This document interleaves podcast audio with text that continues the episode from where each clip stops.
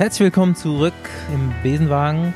Ähm, und kurz nachdem wir erst äh, uns von Ronja Eibel verabschiedet haben und irgendwie ganz schwierig im Rückwärtsgang aus dem Wald rausgefahren sind mit dem Besenwagen, haben wir uns doch überlegt, vielleicht machen wir es öfter und haben jetzt Vollfederung eingebaut und sind direkt zurückgefahren. Ähm, jo, heute mit einem weiteren Offroad-Gast im Besenwagen. Ich bin Bastian Marx. Mein Name ist Paul Voss. Und ich bin der Andi Stauf. Unterstütze werden wir wie immer von Rafa und heute bei uns ist äh, ja, die deutsche Mountainbike-Legende Manuel Fumic. Hi Manuel. Hallo, guten Abend. Es ist natürlich auch nicht so, dass wir seit der letzten Mountainbike-Folge irgendwie technisch versierter geworden sind und irgendeine Ahnung vom Mountainbike-Sport hätten. Das hat man, glaube ich, beim letzten Mal schon gemerkt. Aber wir haben auch heute wieder so ein paar Alibi-Technik-Fragen an dich. Und ähm, es geht aber trotzdem auch um einfach Manuel Fumic, den Charakter und Menschen, weil äh, ich musste auch ein bisschen recherchieren. Natürlich kennt dich irgendwie jeder, der von Radsport ein bisschen Ahnung hat, aber ich glaube, da gibt es ganz schön viel zu erzählen. Ja, ich meine, ich mache das ja schon relativ lange. Ich bin jetzt in meine 20, 20. Saison gestartet, also ich äh, sind 20 Jahre mittlerweile, die ich unterwegs bin und da kommt schon vor, dass die einen oder anderen, die sich mit Radsport interessieren, dass die mich da natürlich kennen. Ich kenne dich aus der äh, Radsport-Zeitung vom äh, BDR von früher auf jeden Fall. Das ist schon ganz schön lange her, gell? ja. Die gibt es gar nicht mehr, oder? ja, daher Fall. kann ich dich zum Beispiel auch. Also das war so in, in der Zeit, als ich dann so Jugendfahrer war und das dann so angefangen habe, aktiv zu lesen, da wart ihr dann öfter mal so auf dem Titelblatt. Äh, fand ja. ich immer sehr beeindruckend, so vom, vom Auftritt her, die Fumic Genau, Brothers. und man muss das erstmal erklären, okay. dass wir, denn da gab es äh, auch direkt ein Wir, es sind die Fumic Brothers gewesen. Dein Bruder ist nur schon ein bisschen früher in Rente gegangen als du. Ja. Aber ähm, ihr wart immer eingespannt zur aktiven Karriere von ihm dann noch, ne? Ja, mehr oder weniger. Ich bin natürlich, so wie es immer ist, äh, man schaut dem, dem großen Bruder auf, was der macht. Und dann habe ich äh, der hat sich damals schon fürs, fürs Radfahren interessiert, erst auf der Straße, dann kam diese, dieses Mountainbike-Zeitalter, wo alle äh, in, in den Radladen gerannt sind und Mountainbikes gekauft haben. Und ähm, ich fand es damals sehr interessant. Ich bin da mehr oder weniger mit der Familie immer dann auch mitgereist zu den einzelnen Events als kleiner Steppke und bin dann so mehr oder weniger gefühlt, seit ich denken kann, eigentlich auf irgendwelchen Radevents unterwegs. Und ähm, dann hat es seinen Lauf mehr oder weniger genommen. Ich habe dann selber äh, angefangen, Rennen zu fahren am Anfang, sage ich mal, nicht so erfolgreich. Ähm, Wobei mein zweites Rennen habe ich eigentlich gewonnen, muss ich dazu sagen. Äh, auf der anderen Seite war es auch so, da war ich der einzige Starter in meiner Kategorie. Da gab es nicht so viele, die Mountainbike gefahren sind. Aber nichtsdestotrotz, ich war immer, ich bin ja so ein bisschen durchgehangen, sage ich mal, als Junior und als Jugendfahrer. Und erst, sage ich mal, als ich dann in den U23-Bereich gekommen bin, äh, habe ich mich dann äh, weiterentwickelt und habe dann so da auch international meine ersten Erfolge gefeiert. Aber ich bin durch meinen Bruder mehr oder weniger zu dem Sport gekommen. Äh, der ist sechs Jahre älter als äh, ich habe viel gelernt von ihm in der Zeit und wir waren auch sehr lange unterwegs bis 2000 und ich glaube acht oder neun und dann hat er ähm, aufgehört, gesundheitlich äh, aufgehört und dann war ich mehr oder weniger alleine unterwegs ähm, und immer noch unterwegs. Kurze Grundsatzfragen. Ähm, einmal, was bist du für ein Jahrgang und dann, wann hast du deinen ersten deutschen Meistertitel gewonnen und hast du danach irgendwie ein Jahr ohne Titel überhaupt gehabt? Also ich bin äh, 1982 geboren, bin jetzt im, im März äh, 38 geworden. Und ähm, deutsche Meister, ja, das ist so eine Sache. Ich meine, ich war im U23-Bereich, habe ich alle vier Jahre gewonnen hintereinander und dann, glaube ich, war ich fünf oder sechs Mal jetzt deutscher Meister im Elitebereich. Aber es war jetzt nicht so, also ich meine, man versucht natürlich immer wieder den Titel auch zu holen, aber es war jetzt nie, sag ich mal, wenn du mal, den, wenn du mal ein, zwei gewonnen hast oder so und dann dich sehr international ausrichtest, dann war das jetzt nicht so das Ding, wo ich immer gesagt habe, das muss ich mir unbedingt wiederholen, dieses Trikot. Zu Olympischen Spielen habe ich immer gesagt, da würde ich gerne im deutschen Meistertrikot äh, bei den Olympischen Spielen am Start stehen. Ja, und deshalb. Wir, wir reden jetzt hier über Cross Country. Ähm, Lado war tatsächlich fast mehr im Marathon unterwegs, oder? Nee, eigentlich gar nicht. Nicht? Das ist ein reiner Cross-Country-Fahrer gewesen. Echt? Ich habe. Äh, Aber hat einen deutschen Meistertitel im Marathon, habe ich gelesen. Ah, okay. Ach so, das kann schon sein, ja, ab und zu. Ich meine, die deutschen Meisterschaften im Marathon sind meistens äh, Ende der Saison. Und wenn man da noch so ein bisschen äh, eine Form hat, dann nimmt man dann die ein oder andere Meisterschaft am Ende nochmal mit. Und ich glaube, ja, mein Bruder war Marathonmeister. Ich glaube schon, in, in, einem Jahr beides gewonnen. Ich bin ja. mir jetzt nicht sicher wann. Ich habe es auf jeden Fall nochmal gelesen, 2015, äh, 15 sag ich noch, 2005, glaube ich. Ja, Nee, damals lag ganz klar der Fokus in Cross, äh, auf dem Cross Country, aber mittlerweile hat sich das ja auch gewandelt. Ich meine, wir machen dieses, äh, die letzten Jahre fahren wir ja auch, sag ich mal, Etappen Mountainbike-Rennen mhm. und auch, äh, sag ich mal, Mountainbike-Weltmeisterschaften beim Marathon. Da fahren wir äh, auch mit. Äh, mein Teamkollege, der ist ja letztes Jahr Marathon-Weltmeister auch geworden, der Mancini aus Brasilien. Und von daher, das verlagert sich dann immer mal wieder auch so. Und wir, äh, wir sind dann auch, sag ich mal, in anderen Gefilden unterwegs, wie jetzt aus, dem, aus diesem Knack knackigen Cross-Country-Bereich, was ja, was ja kürzer ist, wo die Renndauer so 1,25 äh, bis 1,30 sind. Und dann später dann auch, sage ich mal, weil wir die, die Voraussetzungen auch haben, wo wir dann eben bei solchen größeren Etappenrennen oder bei einem Marathon auch erfolgreich sein können. Mir ist jetzt gerade mein Denkfehler eingefallen. Ich habe nämlich in der, innerhalb der Recherche bin ich auch irgendwann bei Karl Platt gelandet. ein, kleiner Sprung. Da habe ich die ganzen Marathon-Meistertitel gelesen. okay. Ja, das kann gut sein. Der ist Kurz, ja, Gruß, geht, früher, Gruß geht raus. Ja, der ist früher auch sehr viel Cross-Country gefahren und hat sich dann eben als einer der ersten in Deutschland spezialisiert auf den äh, Marathonbereich und ist da wahnsinnig erfolgreich auch unterwegs, äh, national, aber auch international.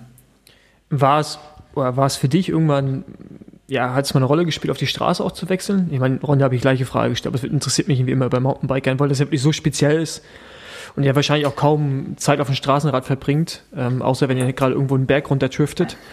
Ähm ja, also mittlerweile, eine gute Frage. Mittlerweile eigentlich habe ich mit dem, mit dem Straßenrad eigentlich fast gar nichts mehr zu tun. Ich habe, glaube ich, die letzten drei oder vier Jahre nicht mal eins geordert. Ich bin die meiste Zeit eigentlich mit meinem Mountainbike unterwegs, so wie, wie heute auch, wo ich dann auch viele halt auf der Straße gefahren bin mit dem Mountainbike. Aber früher, als ich angefangen habe, gerade im U23-Bereich, da habe ich auch ähm, sehr viel auf der Straße eben trainiert. Da war das, da sah das äh, Training oder die Trainingslager noch ganz anders aus. Da sind wir eben sehr viel mit dem Straßenrad unterwegs gewesen und haben haben dann auch ähm, an, äh, sag ich mal, nationalen, aber auch, oder jetzt hier im Europa gesehen, Rundfahrten teilgenommen. Ich bin früher noch, weiß nicht, ob ihr das kennt, aber bestimmt äh, Regio-Tour und Sachsen-Tour gefahren. Klar. In Mallorca die Rundfahrten bin ich gefahren. Und da waren auch damals hey, echt krasse Teams äh, auch am, am Start und ähm, gegen die bin ich dann auch gefahren und das war alles gut, aber wenn ich mich zurückerinnere, da war das noch so ein bisschen, wo ja, wo, wo die Straßenfahrer diese Vorurteile gegenüber den Mountainbikern haben, vielleicht auch berechtigt, weil wenn dann der Mountainbiker mit Mountainbike-Schuhen im Straßenrad da am Start steht und dann da in die Pedale tritt und alles,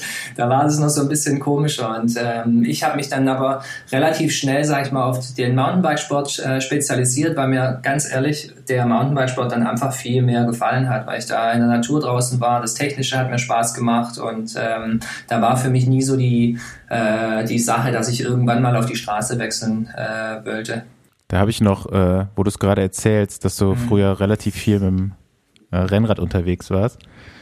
Ähm, ja, das ist auf jeden Fall so in meiner so Radsport-Jugend, sag ich mal, war die auf jeden Fall ja so ein bisschen omnipräsent in den Medien. Das war ja so zu, am Anfang noch Telekom, äh, mhm. dann wie gesagt dieses Fumich Brothers Team, äh, Fumich Brothers International hieß das, ne? FBI. Ja, Wahnsinn, oder? Und, Jetzt im äh, Nachhinein. Also wie gesagt, ich kannte euch dann ja eigentlich so aus den Medien und bin dann 2005, muss das auch gewesen sein, war ich mit dem äh, BDR im Trainingslager auf Mallorca als U19-Fahrer. Und da war die äh, Mountainbike-Nationalmannschaft auch da. Und äh, wir, waren, wir waren ein paar Tage vor euch auf jeden Fall schon da. Und ich saß immer nach dem Training, um die äh, Streifen wegzubräunen, noch auf dem Balkon ausgerichtet nach äh, Westen. Wir waren damals in Alcudia und äh, mein Balkon ging halt direkt zur Straße hin. Und da war, kann ich mich noch genau dran erinnern, ist irgendwann die Mountainbike-Nationalmannschaft angereist. Und da sind halt eigentlich alle mit einem Bus abgeholt worden, außer die äh, beiden Fumic-Brüder, die kamen nämlich mit so einem schönen Mini Cooper S oder sowas da angefahren mit lauter Musik, äh, Fenster, äh, Cabrio oder so war das, glaube ich. Oder auf jeden Fall lauter Musik da angefahren. Und ich dachte mir so, okay, das sind also die Fumic-Brüder. Und äh, da ging dann auch direkt, weiß ich noch, so die, die Gerüchte los. So. Und dann hieß es direkt so, ja, äh, die Mountainbiker hier, die Fumic-Brüder, die fahren dann am nächsten Tag, fahren die immer direkt die Inselrunde. Ich weiß nicht, ob das stimmt. Das hat, wurde damals so erzählt. Wahnsinn. Ich kann, mich nicht mal, ich kann mich da nicht mal dran erinnern, muss ich ganz ehrlich. Vielleicht lagst du auch einfach viel zu lange da auf dem Balkon in der Sonne. Ey. Hast du irgendwas gesehen, was du nein, nein, Das, das ist eigentlich noch nicht mal das, was ich eigentlich erzählen wollte.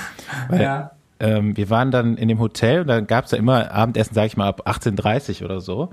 Und da man ja beim BDR nie was zu essen bekommen hat, war man natürlich auch immer hungrig und hat dann eigentlich schon vorher äh, vor dem Restaurant gewartet, bis die Türen aufgingen und dass man endlich losgehen konnte. Und ich kann mich noch genau daran erinnern, dass ich irgendwann mal auf so einer Bank vor, vor diesem Restaurant saß und dann kamst du irgendwann mit einem Mädel in so eine Diskussion vertieft äh, und hast dich neben mich auf die Bank gesetzt und dann die Diskussion war irgendwie so, äh, dass sie dich so äh, irgendwie versucht hat zu überreden, ja Manuel, können wir uns nicht doch mal treffen oder so auf ein Date halt, ne? Und dann warst du schon irgendwie so ein bisschen genervt und hast du gesagt so, nein, nein, ich habe dir das schon so oft gesagt, auf keinen Fall.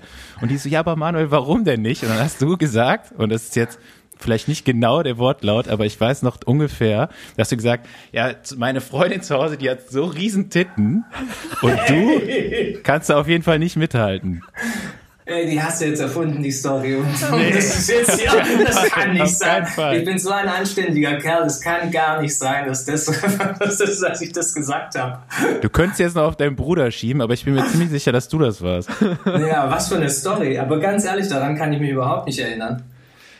Aber ganz, also, okay, jetzt wo du sagst, ganz, ganz korrekter Kerl. Ich habe da ja nämlich jetzt zum ersten Mal, äh, glaube ich, jetzt hier für eine Folge auch mal ein bisschen Recherche betrieben. Ich mache jetzt mal hier, ich teile jetzt mal kurz meinen Bildschirm. Ja. Pass auf, Bildschirm teilen. So, teilen beginnen. Das sieht jetzt hier, also hier sieht er meinen Bildschirm, unsere guten Vorbereitungen hier für die Folge. Und jetzt mhm. habe ich hier nochmal so auf YouTube ein bisschen ge gesucht. Da habe ich ein mhm. äh, Fotoshooting habe ich gefunden.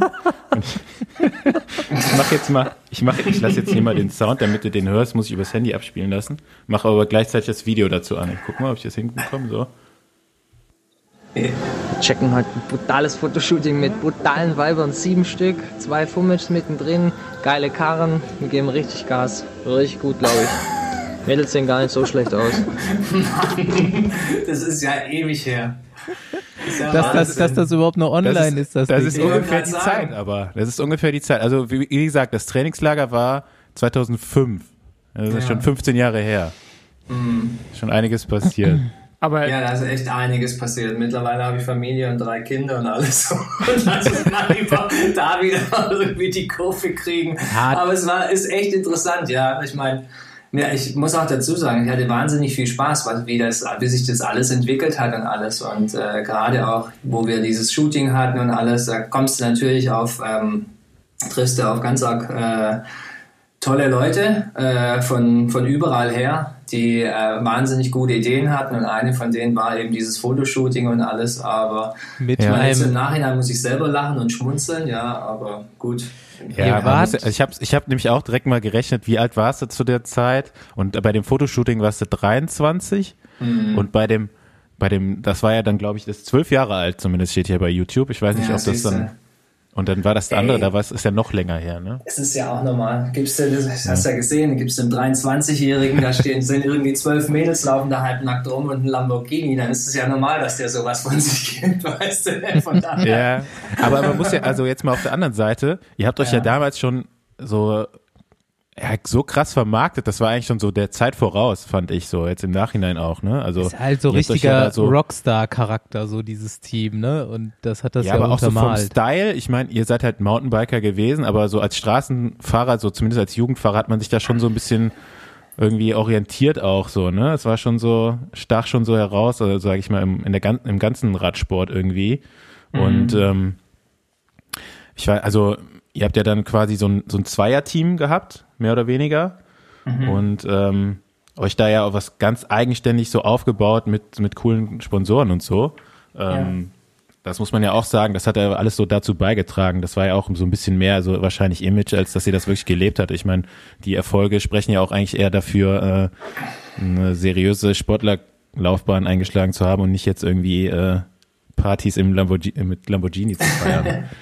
nee, ich glaube, das war einfach das, das Gesamtpaket und es hat damals zu der Zeit eigentlich ganz gut funktioniert. Und ähm, klar, nach außen sah das wahrscheinlich so aus wie, oh, die, die feiern hier die ganze Zeit und die haben eine gute Zeit auf jeden Fall und alles, aber nichtsdestotrotz, ich meine, wir mussten nach wie vor trainieren äh, und haben da die Ergebnisse eingefahren und alles. Aber ich glaube, so rein vermarktungstechnisch, so jetzt im Nachhinein haben wir das, glaube ich, ganz gut gemacht.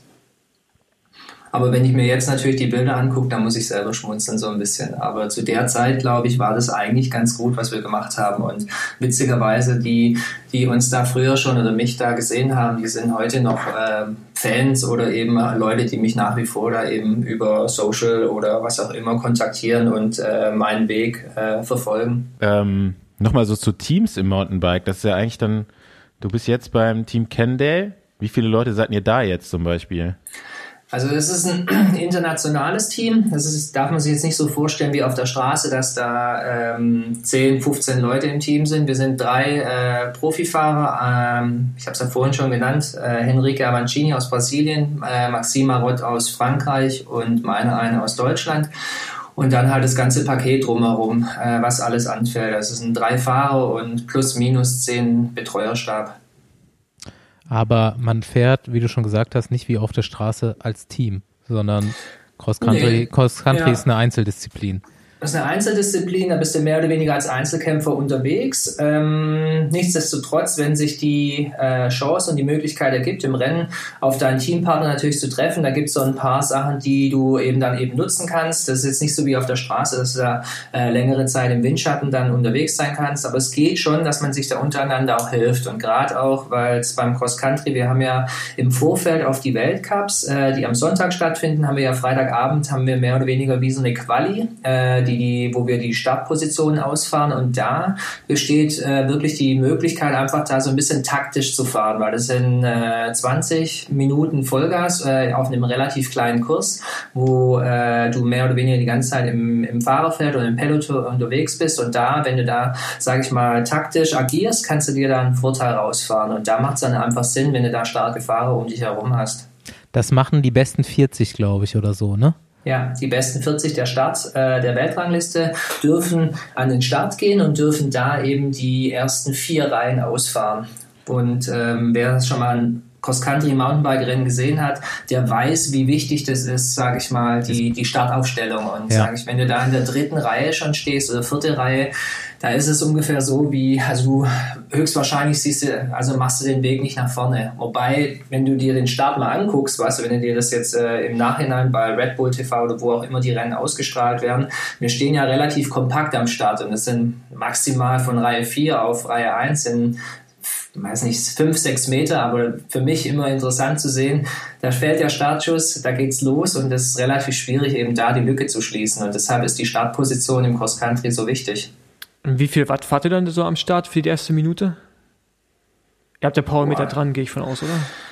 Ja, haben wir, aber das hat, wenn ich ganz ehrlich bin, habe ich nie gecheckt. Aber das ist so ungefähr äh, so, wie wenn, ich glaube, Leute bei der Straße die letzten äh, 400, 500 Meter fahren.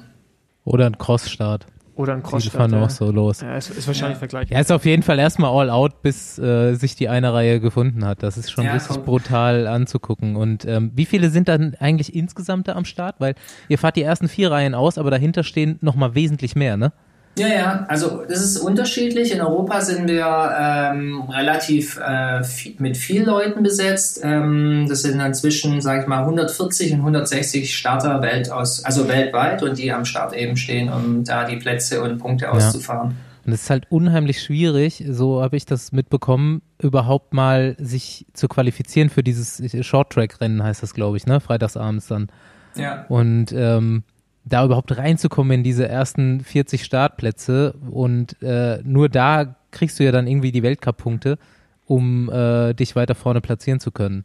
Also, also das ist schon, äh, schon krasse, krasse Nummer. Da stehen die Besten vorne.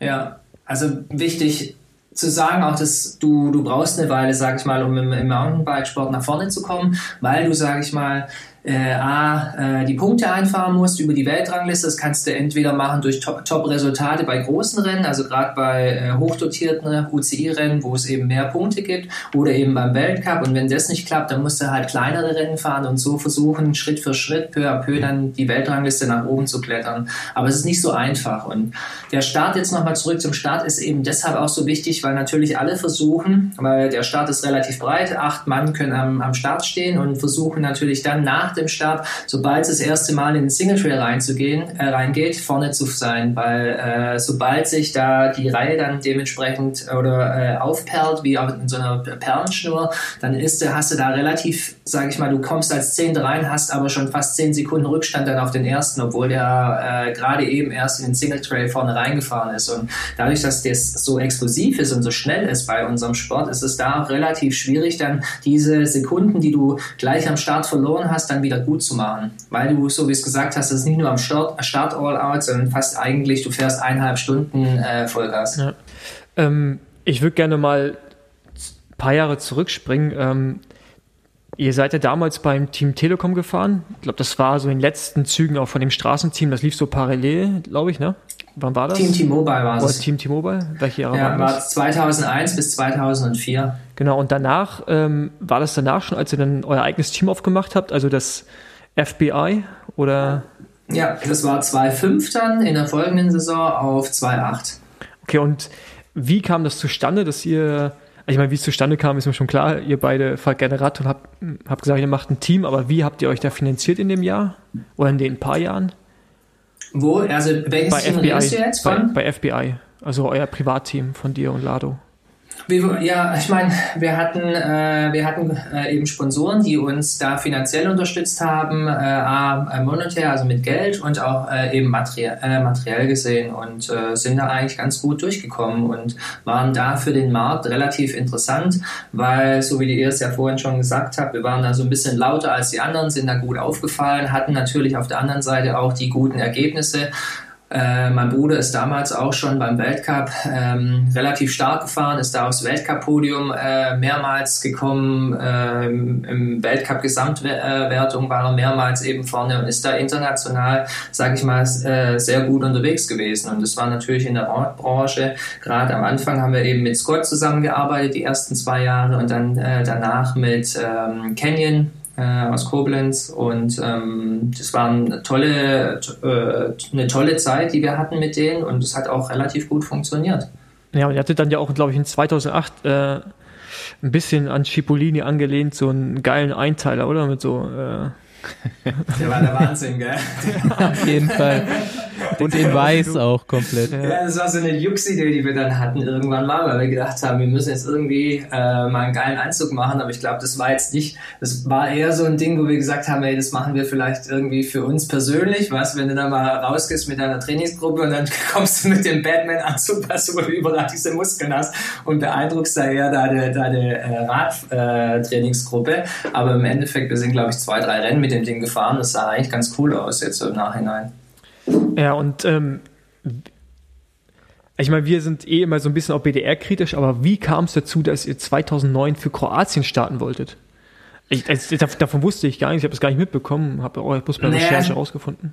Ja, ja, Kroatien war es gar nicht, das war Slowenien. Da ging es darum, ah, okay. um äh, als, glaube ich, die NADA damals, also äh, die äh, Meldepflichten eingeführt hat und äh, der BDR uns damals keine ähm, äh, Lizenz mehr ausstellen wollte, weil die gesagt haben oder weil wir eben zu dem Zeitpunkt gesagt haben, das äh, gefällt uns nicht so, wie das wie wie das äh, an uns rangetragen worden ist mit dieser äh, Meldepflicht äh, über dieses NADA oder WADA-Netz eben, wo du dann eben angeben musstest, wo du da sein solltest und alles. Da kam das gerade eben erst an und da haben wir uns da so ein bisschen dagegen gelehnt, weil wir einfach, wie soll ich sagen, von der Verhältnismäßigkeit haben wir gedacht, das passt uns irgendwie nicht und der WDR wollte da eben uns dann eben die Lizenz nicht ausstellen, musste er aber dann im Nachhinein und wir eben gedroht haben, mehr oder weniger, oder haben wir gesagt, wir wollen dann eben unsere Rennen weiterfahren. Die Saison fing mehr oder weniger an und wir dann gesagt haben, wir holen uns dann einfach über Slowenien, über den slowenischen Verband die Lizenz. Das hat damit so jetzt nichts,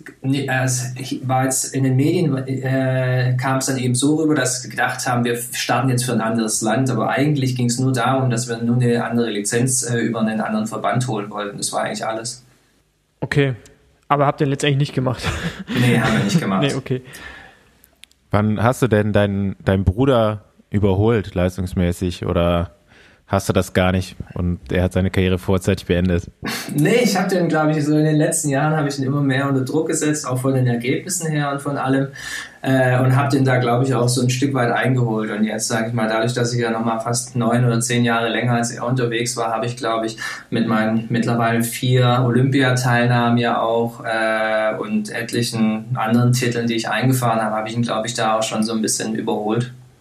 Ja, ja, Olympia ist jetzt auch wieder ein Thema. Ich weiß, Paul hat dazu äh, eine Frage. Ich habe jetzt aber mhm. zur, zur letzten Olympia-Austragung noch eine Frage.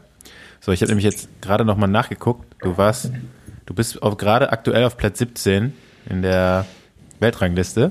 Mhm. Und das heißt, bei der, sagen wir mal, morgen wäre Olympia, dann könntest du jetzt dann auch bei dem äh, Ausscheidungsfahren vorher oder bei dem Quali-Rennen mitfahren. Wie hatten das Sagan eigentlich gemacht bei der letzten Olympia? Also also bei Olympischen Spielen gibt's dieses, äh, aus, äh, dieses äh, Short Track Race überhaupt nicht. Das bedeutet, okay. du, du gehst an den Start bei den Olympischen Spielen und da stellst du dich äh, dann dementsprechend auf und ähm, die Aufstellungskriterien gehen eben über A, die Weltrangliste, äh, über die, okay. äh, auch über das Nationen-Ranking. Das bedeutet jetzt zum Beispiel für die äh, Olympischen Spiele in Tokio wäre es dann so gewesen, dass die ersten zwei Nationen, das ist im, äh, in dem Fall jetzt in diesem Jahr wäre es äh, die Schweiz und Italien, die würden drei Startplätze bekommen, äh, von drei bis sieben.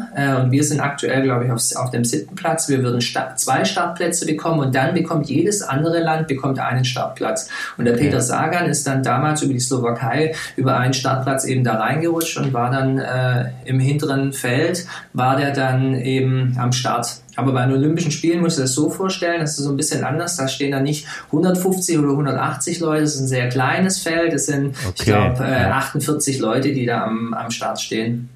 Ah, okay. Ja, aber ich habe mich nämlich gerade gefragt, wie der das dann so schnell nach vorne geschafft hat. Der war ja echt kurzzeitig auf Platz drei oder zwei sogar und hat dann aber auch relativ schnell Platten gefahren. Und das fand ich ganz äh, interessant. Da habe ich damals gelesen. Ähm, da, da hat man so gesagt, ja, der ist halt platt gefahren, weil er technisch nicht so gut ist. Und äh, da frage ich jetzt mal hier einen Experten, ist das wirklich so, dass man dann das vielleicht darauf zurückführen kann, dass er irgendwie da doch nicht so als jetzt so eigentlich Straßenprofi nicht mehr so drin war im Mountainbike, dass er dann deswegen vielleicht so auf jeden Fall Defizit hatte gegenüber so den, den Vollprofis? Ja, ich meine, das auf jeden Fall. Wenn du dir die Strecken anguckst und gerade jetzt in, in Rio die Strecke, die war technisch bergauf und bergab, da waren relativ viele solche Steinfelder. Und ich glaube, da, wo er auch platt gefahren ist, das war so eine Sequenz, wo du, sag ich mal, Schwung holen musstest in so einer Kompression und da hat er einfach das Hinterrad äh, stehen lassen und ist da nicht leicht gefahren, sondern hat er einfach da einen Stein mitgenommen und hat er relativ schnell auch platt gefahren. Aber nichtsdestotrotz, wir haben, äh, es hat ja, ich fand das, diesen Ansatz von ihm fand ich wahnsinnig cool zu sagen, er will beim, beim Mountainbiken starten, weil er kommt ja auch ursprünglich vom Mountainbiken und es hat dann auf die Straße einfach gewechselt und hat dann in Rio gesehen, dass die Strecke auf der Straße nicht so sein Ding ist und hat dann gesagt, du weißt du was, dann mache ich das im Mountainbiken, weil die hatten zu der Zeit keinen Slowaken, der da äh, eben sich qualifizieren oder äh, fahren konnte und dann hat er gesagt, ich mache das ich fand es cool, dass er eben da war, aber er hat dann, glaube ich, auch ganz schnell gemerkt, dass das äh, doch nochmal was ganz anderes ist, um da, äh, sag ich mal, erfolgreich zu sein auf dem Kurs. Aber ich fand es cool, dass er eben da war und das hat uns dem Sport auch so ein bisschen Publicity gebracht, weil er zu dem Zeitpunkt ja natürlich relativ stark auf der Straße auch präsent war und dann aber auch zugegeben hat, dass er äh, sich, glaube ich, das so ein bisschen anders vorgestellt hat und ähm, ja, dass das so ein bisschen für unseren Sport dann auch gesprochen hat. Ja, ähm, dass es doch nicht so einfach ist, ja. Ja, Du hast ja vorhin schon erwähnt, dass du ja äh, mittlerweile auch, ähm, ich meine, schon 38 hört sich immer hart an, aber es ist natürlich am, im Radsporterleben eher am Ende. Am Ende ähm, von daher wollte ich mal wissen, wie, wie für dich diese Verschiebung der Olympischen Spiele, ja, was, welche Auswirkungen das für dich hat, ähm, sowohl ja, privat als auch sportlich, weil ich glaube, du wolltest die Karriere beenden Ende der Saison, mhm. eventuell, habe ich so mhm. gehört. Ich weiß nicht, ob es stimmt. Und genau, also, ja, also wie sich das für dich auswirkt.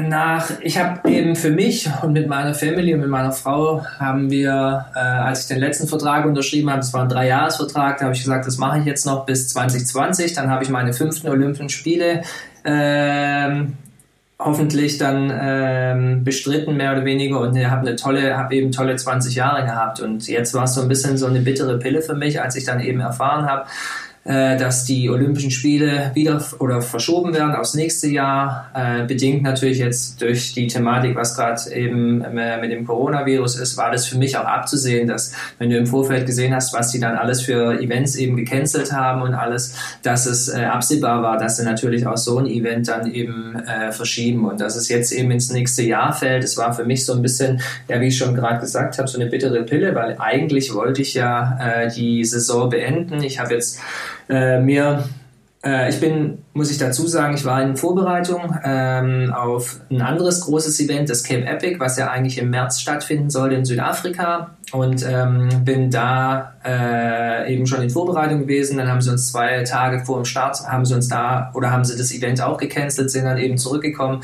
Und da war ich jetzt eben die ersten zwei Wochen mehr oder weniger daheim, war so ein bisschen niedergeschlagen und dann hat sich das so ein bisschen entwickelt alles, ja, diese ganze, äh, dieses ganze, dass die Events gecancelt haben und unsere Weltcups und das ganze Zeugs. Und im Moment, und da habe ich eben diese Zeit gebraucht, um mich so ein bisschen zu fassen. Und jetzt weiß ich gerade selber nicht, ob ich nochmal ein Jahr eben drauflegen äh, soll, dass ich dann äh, eben äh, diesen Start, äh, weil ich mir auch schon das Olympiaticket, die A-Norm schon geholt habe, ob ich das nochmal dann eben machen soll. Aber fühlst du dich also ähm, vom Fitnesslevel noch genauso gut wie ja, 2016 oder also, also dass du sagen kannst, okay, gut, dann ziehe ich das einige jetzt noch durch, ähm, vom, mhm. vom Leistungsstand würde ich es hinkriegen oder merkst du eh auch schon, dass, äh, das willst du jetzt auch sehr nicht offen sagen, musst du auch nicht, aber das, das ist eh schon so ein, ja. Hört ihr uns jetzt so keiner zu, ja, genau. ich sage euch das jetzt ganz offen, was da jetzt läuft. Ich meine, das, das muss ja auch motivationsmäßig extrem hart sein, wenn man sich so äh, ja, darauf vorbereitet, auch freut und dann wird das so verschoben. Es sind nicht irgendwie nur zwei Monate, es ist einfach ein ganzes Jahr. Ne? Also ich meine, da liegt noch mal ein ganzer Winter dazwischen.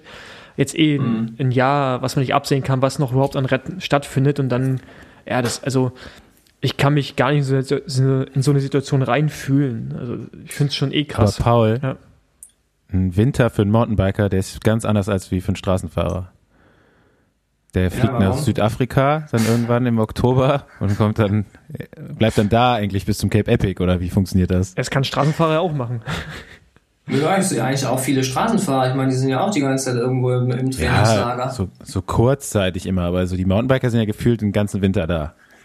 Ja, ich meine, wir haben Südafrika ausgewählt, weil das passt uns eigentlich ganz gut eben rein äh, von den Bedingungen her. Und ich war jetzt im, im Vorfeld, auch über die letzten Jahre, was äh, gebe ich gebe ich dir recht, da waren wir also relativ oft unten, äh, passt aber eigentlich ganz gut, weil die Bedingungen, wie gesagt, super sind. Wir, das Terrain da unten, das Wetter, es ist ja nur eine Stunde Zeitumstellung auch. Du fliegst über die Nacht mehr oder weniger mit dem Direktflug runter und wir mieten uns da ein Haus für, äh, für ein halbes Jahr mehr oder weniger, lassen da auch unser Zeugs und fliegen da ein und aus, äh, um eben die, die Trainingseinheiten da zu äh, absolvieren und auch im Vorfeld, sage ich mal, das viele testen, weil wenn wir dann uns vorbereiten, wie jetzt auf dieses Cape Epic, was ja ein acht Tages äh, Etappenrennen ist, über 650 Kilometer und schieß mich tot 16.000 Höhenmeter äh, in Afrika, da musst du im Vorfeld natürlich auch viele Tests machen und alles, gerade mit neuem Material, äh, Suspension-Einstellung, äh, Reifenwahl, äh, Reifentests, weil jedes Jahr eben was Neues kommt und dann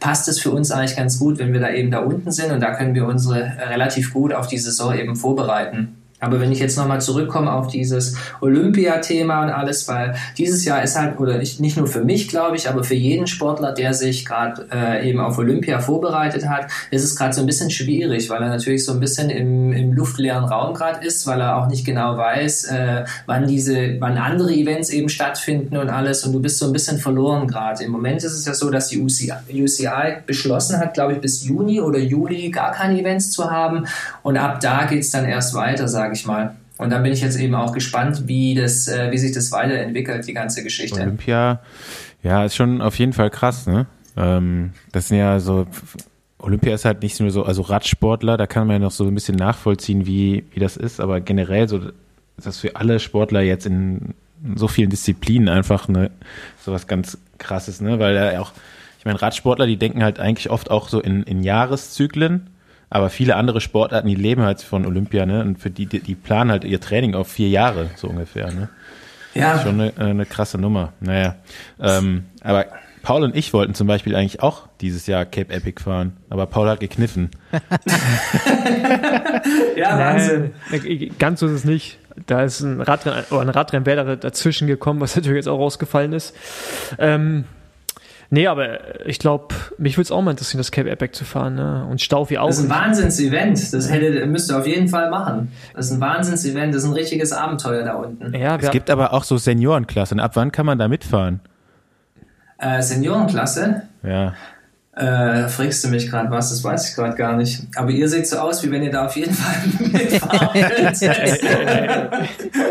Nee, aber da gibt es natürlich verschiedene Klassen. Ich glaube Masters 1, Masters 2 und schieß aber mich tot. Aber man muss der Event an sich ist halt einfach, äh, ist halt Wahnsinn. Man muss immer auf seinen, auf seinen äh, Kollegen warten, ne? Also ja, wenn der halt, wenn der, wenn der schlechter ist als du, dann musst du warten. Am besten, du suchst dir halt einen Partner aus, der, sage ich mal, sehr, also wo ihr zwei halt sehr ausbalanciert seid und dann eben gemeinsam das Rennen bestreitet, weil es halt ein Rennen ist, das, äh, das du als äh, mit deinem Partner eben bestreitest. Und da gibt's dann eben Regularien, wo du maximal, sage ich mal, zwei Minuten äh, getrennt sein darfst, weil jeder hat ja so einen GPS-Sender und alles, das kann man dann nachprüfen, dann kriegst du eine Zeitstrafe und alles.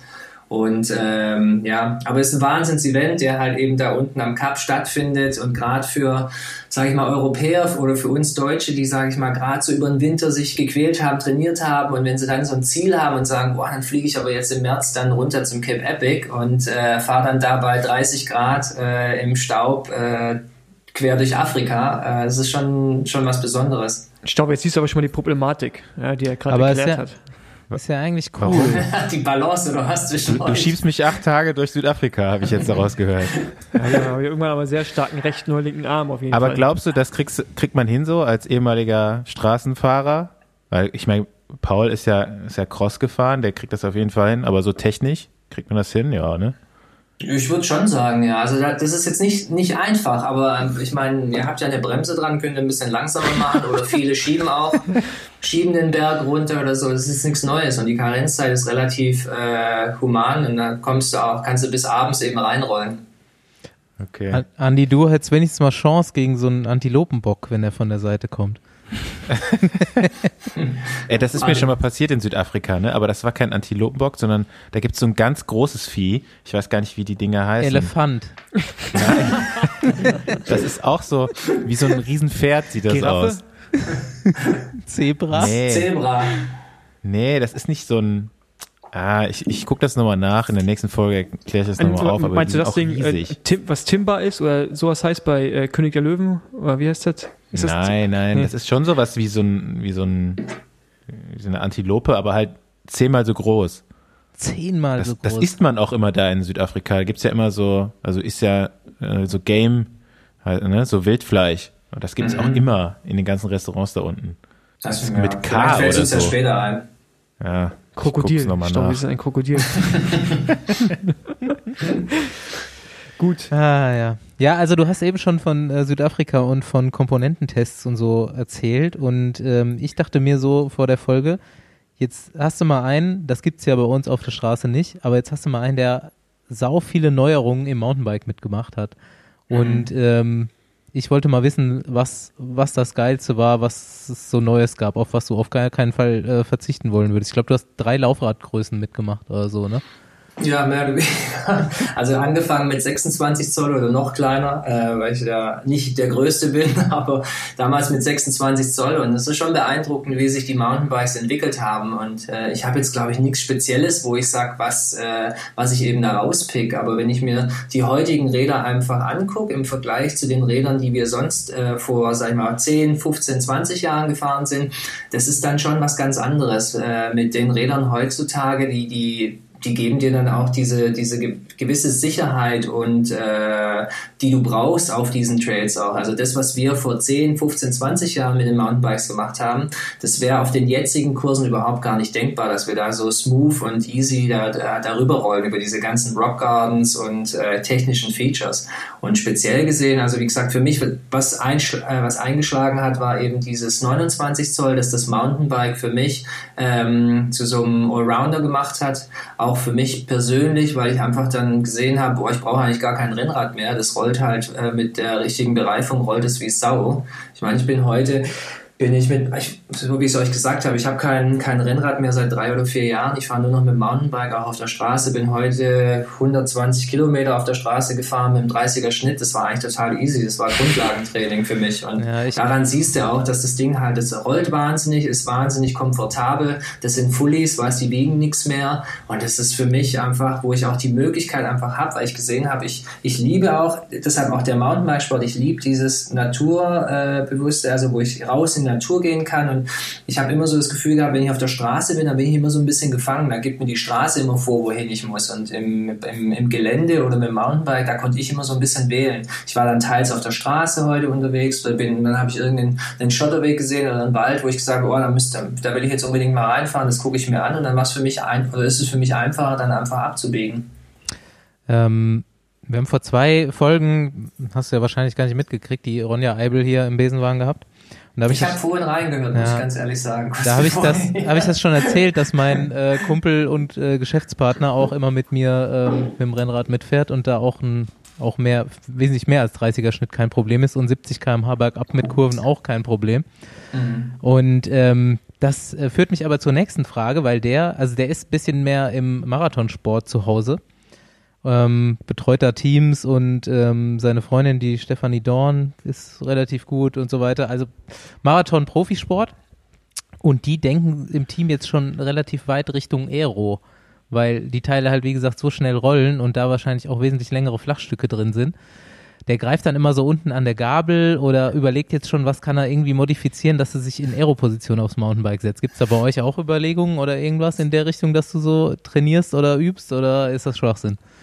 Ja, ich meine, wenn ich mir das Cape Epic jetzt nochmal anschaue oder so, wenn wir da über 650 Kilometer eben durch, durch Afrika donnern auf Schotterwegen und dann, dann mit Vollgas fahren, dann erreichst du natürlich Geschwindigkeiten, die über 30, 35 oder teils auf der flachen bis mit 50 km/h über Schotterwege äh, fährst. Da kommt natürlich dieses Aero kommt natürlich auch ins Gespräch und da versuchen wir natürlich die, die optimale Position zu finden, weil sobald du, sage ich mal, über 25, 30 km/h äh, fährst, äh, hast du dann dementsprechend auch einen, einen wahnsinnigen Luftwiderstand und umso kleiner du dich da natürlich auf dem Fahrrad machst, umso mehr kannst du dann natürlich auch sparen und dann kommen eben solche Sachen. Dadurch, dass ich bei meinem Kendall eine Lefty fahre, ist es für mich schwierig, sag ich ja, mal, mit okay. zwei Händen die an der Gabel festzuhalten. Mit einer Hand wäre es vielleicht doch ein bisschen gefährlich, aber äh, wir natürlich, wir trainieren auch, äh, um äh, uns zu verbessern auf äh, eben solchen Passagen, um da so, so, so wenig Angriffsfläche für den Wind zu, äh, zu geben. Aber du machst einfach so normale Hände zusammen dann wahrscheinlich vorne am Lenker und ziehst die Schultern ein und so weiter, so wie das ein Straßenfahrer auch machen würde. Ja, ganz genau. Ja. Ja. Ja, der okay. Körper macht irgendwie doch so den äh, fast den größten Unterschied. Man denkt immer so Richtung Aero-Fahrrad und so weiter, aber so ein Mountainbike ist ja definitiv mit der Reifenbreite ähm, da nicht einzubeziehen. Aber der Körper ist einfach ein Riesenwert im CW-Wert, Paul. Ja, das auf jeden Fall, aber wir spielen trotzdem auch mit, sag ich mal, mit ähm, ähm, Felgengrößen, also Felgenbreite und alles. Also es gibt jetzt, sag ich mal, wo wir jetzt gerade Überlegungen haben, dass wir gerade für diese Shorttrack, äh, für diese Sachen, die sind uns normalerweise bei einem Shorttrack, da bist du sehr viel, sag ich mal, auf Asphalt unterwegs und bist da auch schnell unterwegs. Da tun wir dann schon in Erwägung auch ziehen, andere Laufradsätze auch zu fahren, die noch ein bisschen mehr Aero-ärmer sind, um da einfach mehr rauszuholen. Also es ist nicht so, dass wir die ganze Zeit auf gleichem Material sind äh, unterwegs sind. Ich hatte es äh, Dion ja auch schon gefragt, aber eigentlich erstaunt, dass sie, ich glaube, sie hat gesagt, dass sie beim Wettkampf jeweils noch ein HT und einen Fully dabei hat. Ähm, wie viele habt ihr dabei? Je Fahrer beim Weltcup zum Beispiel? Also ich habe meistens immer ein Trainingsrad, mit dem ich unterwegs bin, äh, das im, bei uns im, im Truck äh, steht und mein Racebike und eben daheim habe ich meine ganzen, meine ganzen Trainingsfahrräder. Und dann bei einem Wettkampf bin ich am Anfang erstmal mit meinem Trainingsbike unterwegs und dann, äh, wenn es näher an die Wettkämpfe geht, dann äh, hole ich das, das Wettkampfrad raus. Wenn das dann dementsprechend eingestellt ist und eingestimmt nach unseren ersten Runden auf dem Kurs, wo wir dann wissen, wie wir das Setup einstellen und dann hole ich, äh, kommt eben das, das Rennbike raus und dann wird auch im Vorfeld mit dem Rennbike gefahren. Fährst du hauptsächlich Fully, nehme ich mal an? Also ja. Hardtail Hardtail fast gar nicht. Also das letzte Mal, Albstadt ist so ein Kurs in Deutschland, der noch so ein bisschen oldschool ist, wo wir dann ähm, im letzten Jahr sind da vermehrt die ganzen Top-Leute auch mit dem Hardtail unterwegs gewesen. Aber wenn du dir die Strecken insgesamt anschaust, ist es eigentlich so, dass alle zum, zum Fully greifen. Okay. Und ähm, ach fuck, jetzt habe ich die Frage ist, ist mir die Frage entfallen gerade. Es waren auf jeden Fall aufs Material gerichtet. Ähm, ah, genau. Reifen bestimmt. Nee, nee, ich weiß wieder. Ähm, ich habe mir jetzt, keine Ahnung, jetzt gar nicht im Vorfeld äh, von dem Podcast, aber sonst so allgemein auch so ein paar Videos äh, ja, äh, von Kellen angeschaut. Die machen ja so Backstage-Videos, glaube ich, von euren Rennen, ne? Übers Jahr verteilt, mhm. oder im letzten Jahr zumindest. Dieses Jahr ging es ja noch nicht. Ähm, das scheint irgendwie schon was anderes zu sein als Straßenrennsport. Noch, noch lockerer, auf jeden Fall noch ein größerer Coolness-Faktor, aber wie viel Aufwand steckt dann letztendlich wirklich dahinter? Das sieht irgendwie so aus, wenn man ist von sechs, oder ihr habt nee, zehn Mechaniker oder zehn Betreuer, die mit euch rumreisen, ja, um mhm. euch alles zu betreuen. Ähm, kannst du mal kurz beschreiben, wie, was da unterwegs, also wie viele LKWs sind für euch äh, zu den Rennen unterwegs, ähm, was wird aufgebaut? Ich meine, das sind ja richtige Service-Kurse, die da irgendwie entstehen, so kleine Zeltstädte, ja, für das ja, Wochenende. Ja, genau.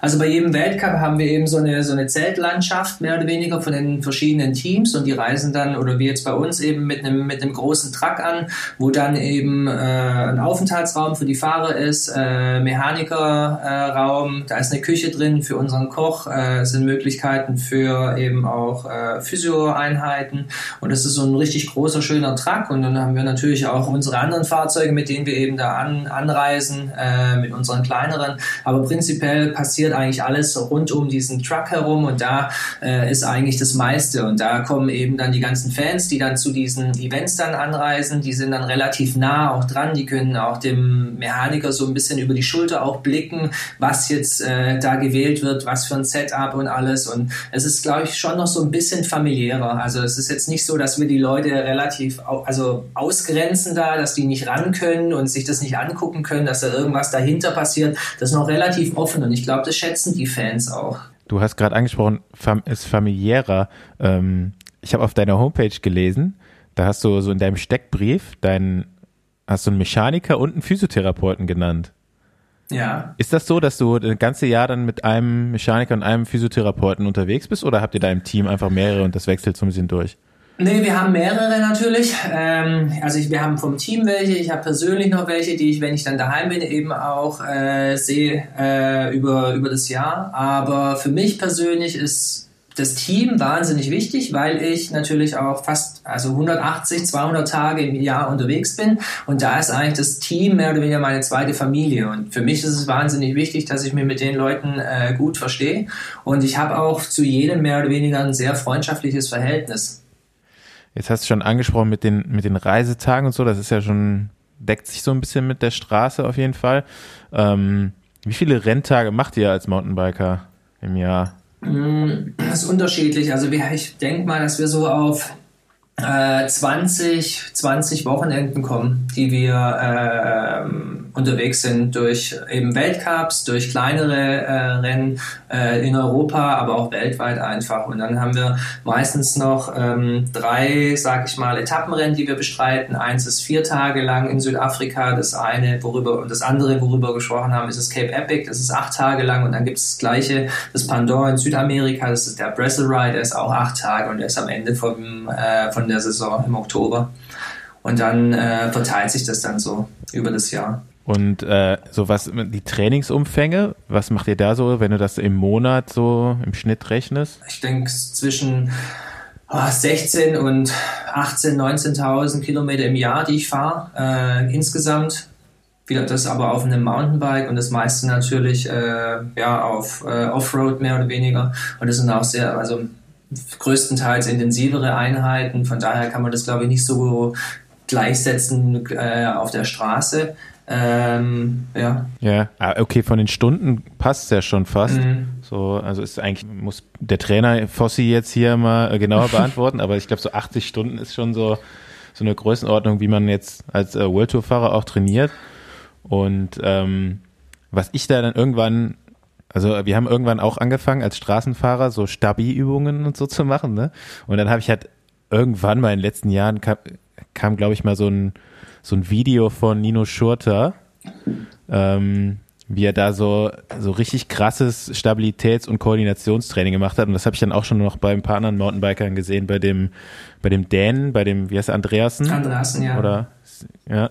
Ähm, das ist ja schon nochmal ein, ein paar Level höher als äh, bei den Straßenfahrern. Wie viel macht ihr da noch so als, als, an Training?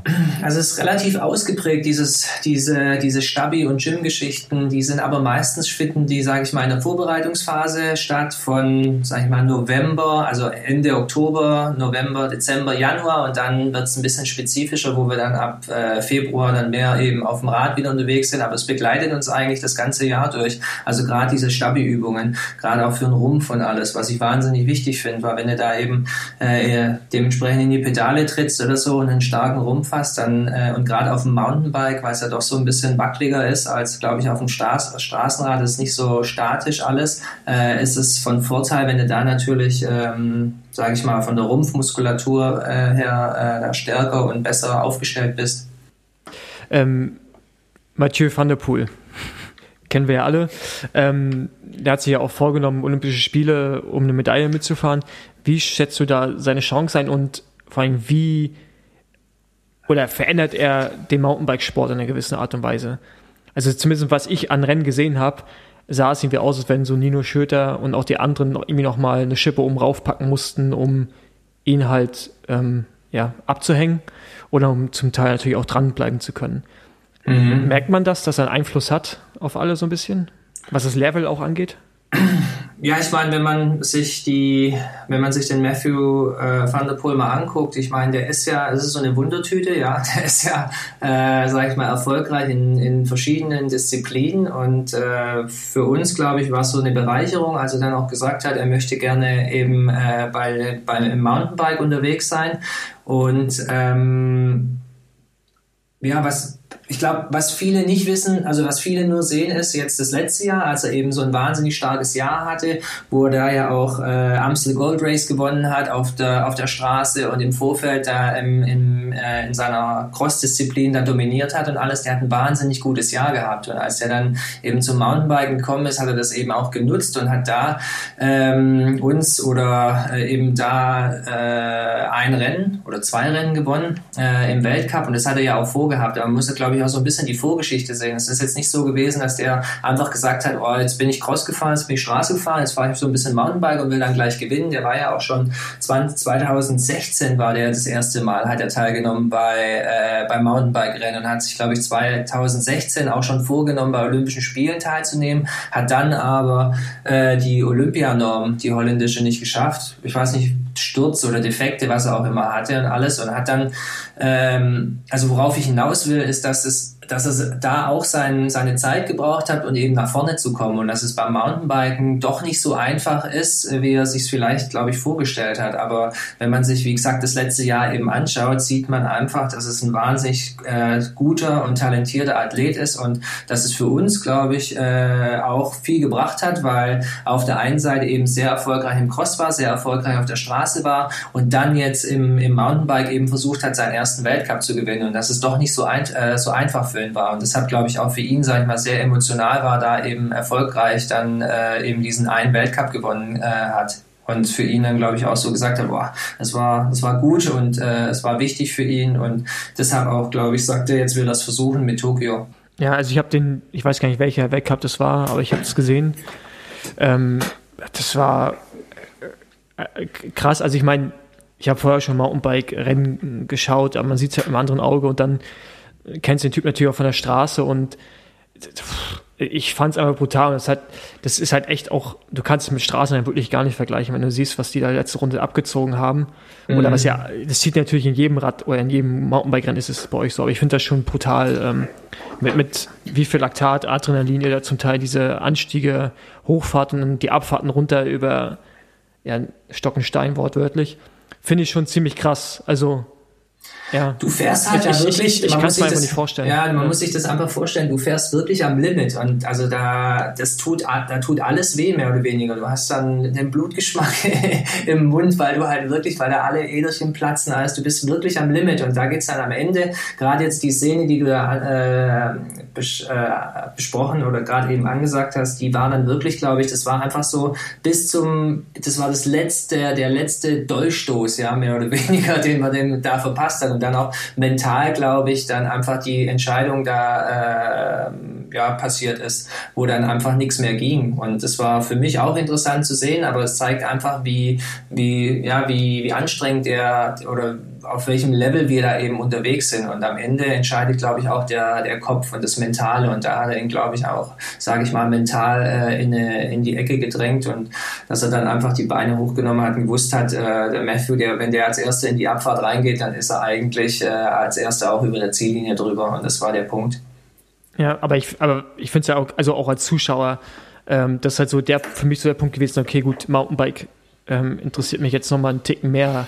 Nicht nur, weil er, ich meine, Nino Schütter, ich bin mit dem auch Straßenrennen zusammengefahren, ähm, wo er sich auch zum Teil schwer getan hat, aber einfach gesehen hat, wie gut Mountainbiker einfach sein können, so gerade an kurzen, explosiven Anstiegen. Das ist ja wirklich ähm, auch zum Teil nicht mehr feierlich. ähm, aber ja, das ist halt so auch, ich fand es eine krasse letzte Runde und das ist also etwas, was, was man sich immer zurückerinnert und das also hat mich jetzt dichter zum Mountainbike oder dichter Mountainbike-Sport auch rangebracht, was jetzt ähm, das Interesse angeht, auf jeden Fall. Ja. Ich denke, das geht vielen so, ja.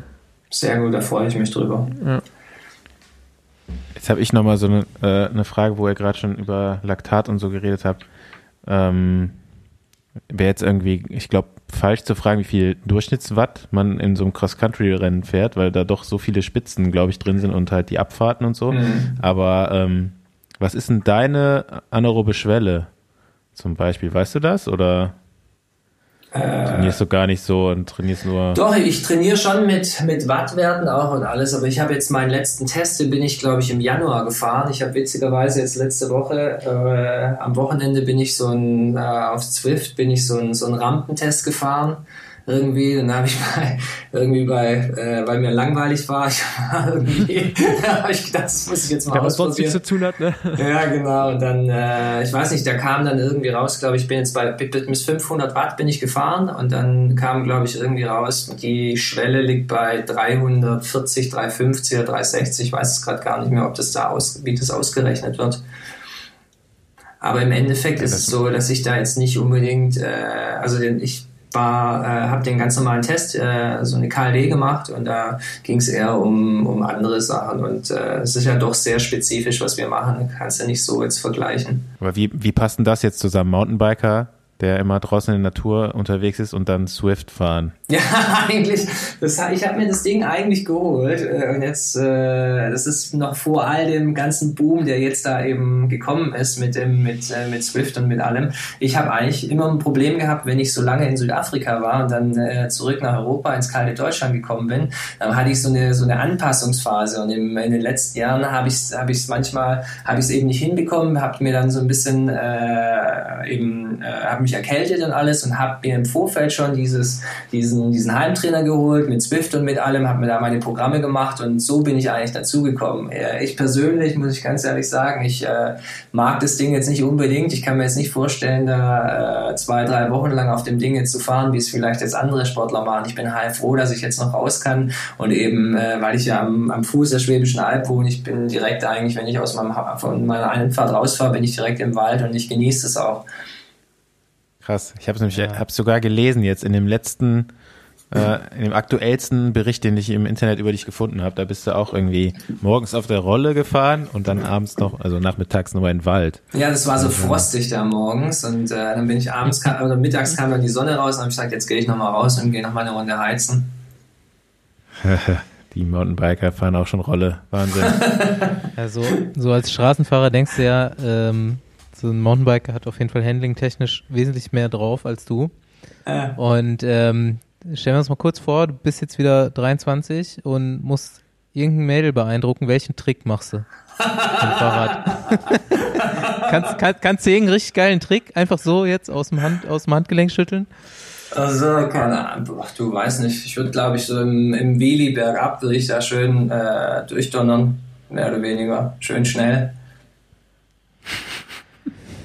Okay. Ja. Wir haben jetzt gerade schon mal noch mal so die äh, Unterschiede Straße, Mountainbike. So, jetzt bist du auch schon lange dabei. Äh, wahrscheinlich auch schon, hast du so lange Mountainbike gemacht, wo es dann noch so wirklich so, so weit entfernt war vom Straßenradsport, ne? Mhm. Und dann irgendwann gab es ja immer wieder so Leute, die auch so zwischen den Disziplinen gewechselt haben. Ähm, was sind denn so die Klischees, die in der Mountainbike-Szene über die Straßenprofis erzählt werden? Gibt es da überhaupt welche? Oh, wenn ich ganz ehrlich bin, ich glaube, da gibt es überhaupt gar keine. Ich, ich glaube eher, dass es immer so war, dass die, die Straßenfahrer immer irgendwie so ein, so ein Problem mit den Mountainbiker hatten. Ich persönlich habe eigentlich nie ein Problem mit Straßenfahrern gehabt, weil ich immer so mein Ding gemacht habe und ich mich eigentlich so gar nicht so interessiert habe dafür. Wenn ich ganz ja. ehrlich bin. Das geht, geht ja gar nicht um Probleme erstmal so. Einfach so, was, was denkt man, was sie. Äh also so wie ich jetzt denke, Straßenfahrer, es gibt garantiert auch äh, Straßenfahrer, die krass technisch gut sind. Ach so. Aber du denkst, du denkst erstmal so Mountainbiker, der kann es auf jeden Fall alles wesentlich besser.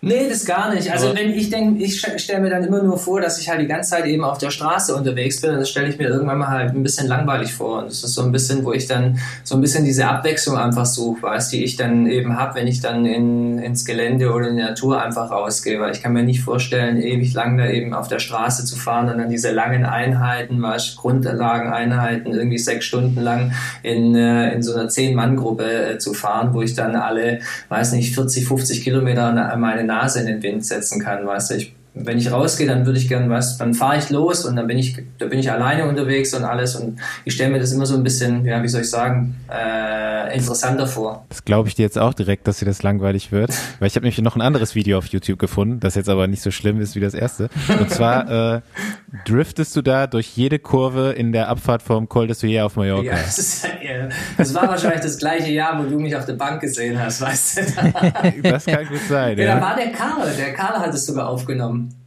Der Platt. Ja? Ja, genau, der ist hinter mir das gefahren. Der, der da immer so reinruft, so und nochmal und wieder. Drin. Ja, ja, genau. Das war der Soler, äh, war das. Und da war gerade diese, die haben wir, glaube ich, an der, äh, jeder, der die, die Straße kennt, die haben da diese Bäume, ich glaube, das sind, weiß nicht, sind es Olivenbäume oder irgendwie, oder irgendwie so Bären fallen doch da immer auf die Straße runter und es ist ja. arschglatt. Also ob du da hochfährst oder runter, es ist arschglatt und ich weiß noch, das hat jede Menge Spaß gemacht, muss ich ganz ehrlich sagen, das Ding quer zu setzen und mit dem Rennrad. Aber ich habe, glaube ich, ein paar Beispiel, gehabt. Ich habe das auch gesehen auf YouTube. Genau, das, das, das machen Leute. nämlich jetzt so viele Straßenfahrer haben das jetzt so in den letzten Jahren immer nachgemacht und ich glaube, das ist vielleicht noch so, ne, dass du, wie, wie du gerade sagst, so die, die Mountainbiker hat es vielleicht gar nicht interessiert oder die haben gar keine Klischees gehabt von Straßenfahrern und die mhm. äh, Straßenfahrer waren eher immer so ein bisschen neidisch auf so den Coolheitsfaktor von den Mountainbikern, der da irgendwie immer so da war. Ich weiß auch nicht. Okay den einz das einzige Vorurteil, was glaube ich herrscht, dass Mountainbiker auf dem Straßenrad sitzen wie auf dem Mountainbike. Also du erkennst Mountainbike erstmal daran, dass sie immer lange, dass sie lange Handschuhe anhaben, mhm. sehr au aufrecht sitzen, also sieht aus wie auf dem Hollandrad und dann wir fahren jetzt 38er, 40er Lenker, Mountainbiker fährt prinzipiell immer das breiteste, was es gibt als Rennradlenker. ja. Kurz, kurzen Vorbau, Vorbau hochgedreht. Genau, genau, kurzen Vorbau und Lenker nach oben gedreht. Also die, die, die Bremse. Das, das ist so, das ist so Klischee Mountainbiker. Aber stimmt okay. wie Staufi sagt, also ich habe einmal ein BDR-Trainingslager gemacht mit der Nationalmannschaft. Also da habe ich mich noch eingeklinkt mit den mhm. Mountainbikern und äh, durch die Berge und dann dachte ich, okay, gut, ich war damals schon nicht schlecht die hänge ich irgendwie berghoch ab. Mhm. Und dann aber halt so, immer wenn es auf den letzten Kilometer ging von so einem Berg, haben die mich mal attackiert. Ey, da, da, da siehst du halt, die siehst du halt nicht mehr, ne? Das ist irgendwie so, als wenn ich mit einem äh, ja, Dacia Logan losfahre und die fahren Porsche Turbo oder sowas und dann äh, ist er halt auf einmal nicht mehr zu sehen. Das war schon krass. Mhm. Und da habe ich auch also auf jeden Fall meinen Respekt gestiegen gegenüber Mountainbikern. Mhm. Ja, ich glaube, das liegt auch daran, dass einfach was, wenn du viel mit dem Mountainbike auch im Frühjahr unterwegs bist, da hast du schon so ein bisschen äh, höhere Intensitäten gehabt und alles und dann, wenn du da im Trainingslager unterwegs warst, sage ich mal Januar oder Dezember oder wann immer diese BDR-Trainingscamps waren oder so, ich glaube, da hatten die halt, sage ich mal, so ein bisschen den Vorteil. Aber ich glaube, das gleicht sich dann aus, wenn ein Straßenfahrer dementsprechend äh, in Form kommt, äh, wenn die Rennen dann einfach losgehen und alles. Und ich glaube, da, ja, da schenken sich da nichts mehr. Hättest du ein bisschen noch gewartet, dann hättest du vielleicht, weißt du, einen Monat später wärst du dann mitgefahren, hättest du da oben, hättest du dann hättest du schön drüber gerollt als erster dann. Wenn jetzt so ein Manuel Fumic kein Profisportler geworden wäre, mhm. was wäre er dann geworden? Ich habe nie geplant, ganz ehrlich, Profisportler zu werden. Ich habe einfach nur wahnsinnig Spaß gehabt am Radfahren.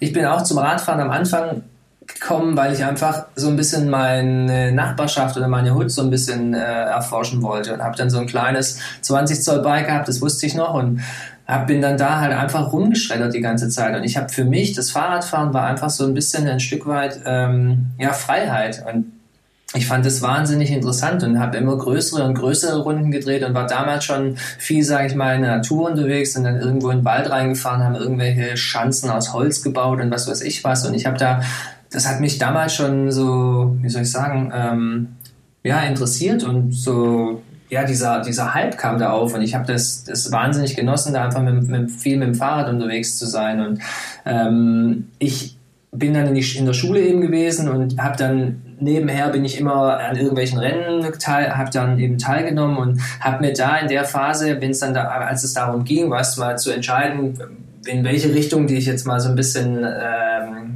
sage ich mal, berufsmäßig orientierst und alles. Da fahren ganz arg viele Sachen, aber ich habe nie gedacht, dass ich mal, dass ich mal Rennfahrer werde. Und dann bin ich äh, eben damals ein bisschen, also besser und besser geworden, habe dann damals mit 18 eben diesen ersten Vertrag unterschrieben bei T-Mobile damals und es war relativ äh, viel Geld für, für einen jungen Fahrer. Die haben mir dann noch so ein A4 gestellt, war voll der, war voll der Champ dann, also weil ich mit dem A4 um die Kurve gekommen bin und alles und fand es, äh, ja, fand es wahnsinnig interessant, diese Entwicklung, die ich dann ähm, da gemacht habe und die mich oder wie mich der Sport dann über die Jahre einfach geprägt hat. Und ich bin wahnsinnig froh, dass ich äh, keinen normalen Beruf erlernt habe, sondern die Möglichkeit hatte, einfach so lange in diesem, in diesem Sport unterwegs zu sein, weil ich so viele tolle Leute kennengelernt habe, so viel in so viele Länder bereist habe und alles. Und ich bin wahnsinnig ähm, ähm, ja, dankbar dafür, dass ich eben hier gelandet bin. Aber die Frage, um jetzt auf deine Frage nochmal zurückzukommen, ich kann mir, ich weiß es gerade gar nicht. Ich habe mich damals habe ich mich sehr viel für Holz interessiert. Ich wäre glaube ich Schreiner geworden oder so. Ich fand das fand es immer noch finde es immer noch super. Ich habe vor kurzem habe ich so eine Bank oder eigentlich wollte ich eine, eine Hütte also eine Holzhütte für meine Kids bauen, aber habe dann schnell gemerkt, dass es, dass es doch nichts wird. Und daraus aus dieser Holzhütte ist dann so eine, so eine Bank geworden, die auch total schräg, äh, schräg versägt worden ist und alles. Und habe ich auch gemerkt, auch das wäre vielleicht auch gut, dass du nicht Schreiner geworden bist. Gut, ich wollte jetzt gerade fragen, ob du jetzt nach deiner Karriere schon in der Schreiner, nee. Schreinerlehre geliebäugelt hast, aber gut, können wir dann verwerfen. nee, das wird ganz sicher nichts. Ähm, du bist auf jeden ich habe eigentlich vorgehabt, nach der, nach der Saison, sage ich mal, drei bis fünf Monate rauszunehmen und dann mich so ein bisschen meiner Familie erstmal zu widmen und für mich selber auch mal so ein bisschen daheim anzukommen, ähm, auch so vom Kopf her so ein bisschen abzuschalten und dann zu schauen, in welche Richtung es mich dann verschlägt bist auf jeden Fall ein sehr guter Interviewpartner. Du holst immer weit aus und erzählst die Geschichte, die du erzählen willst. Kommst auch wieder zu der Frage zurück, die man gestellt hat. Das ist großartig. Achso, okay, gut. Staufi, ja. Staufi wolltest was wissen, oder?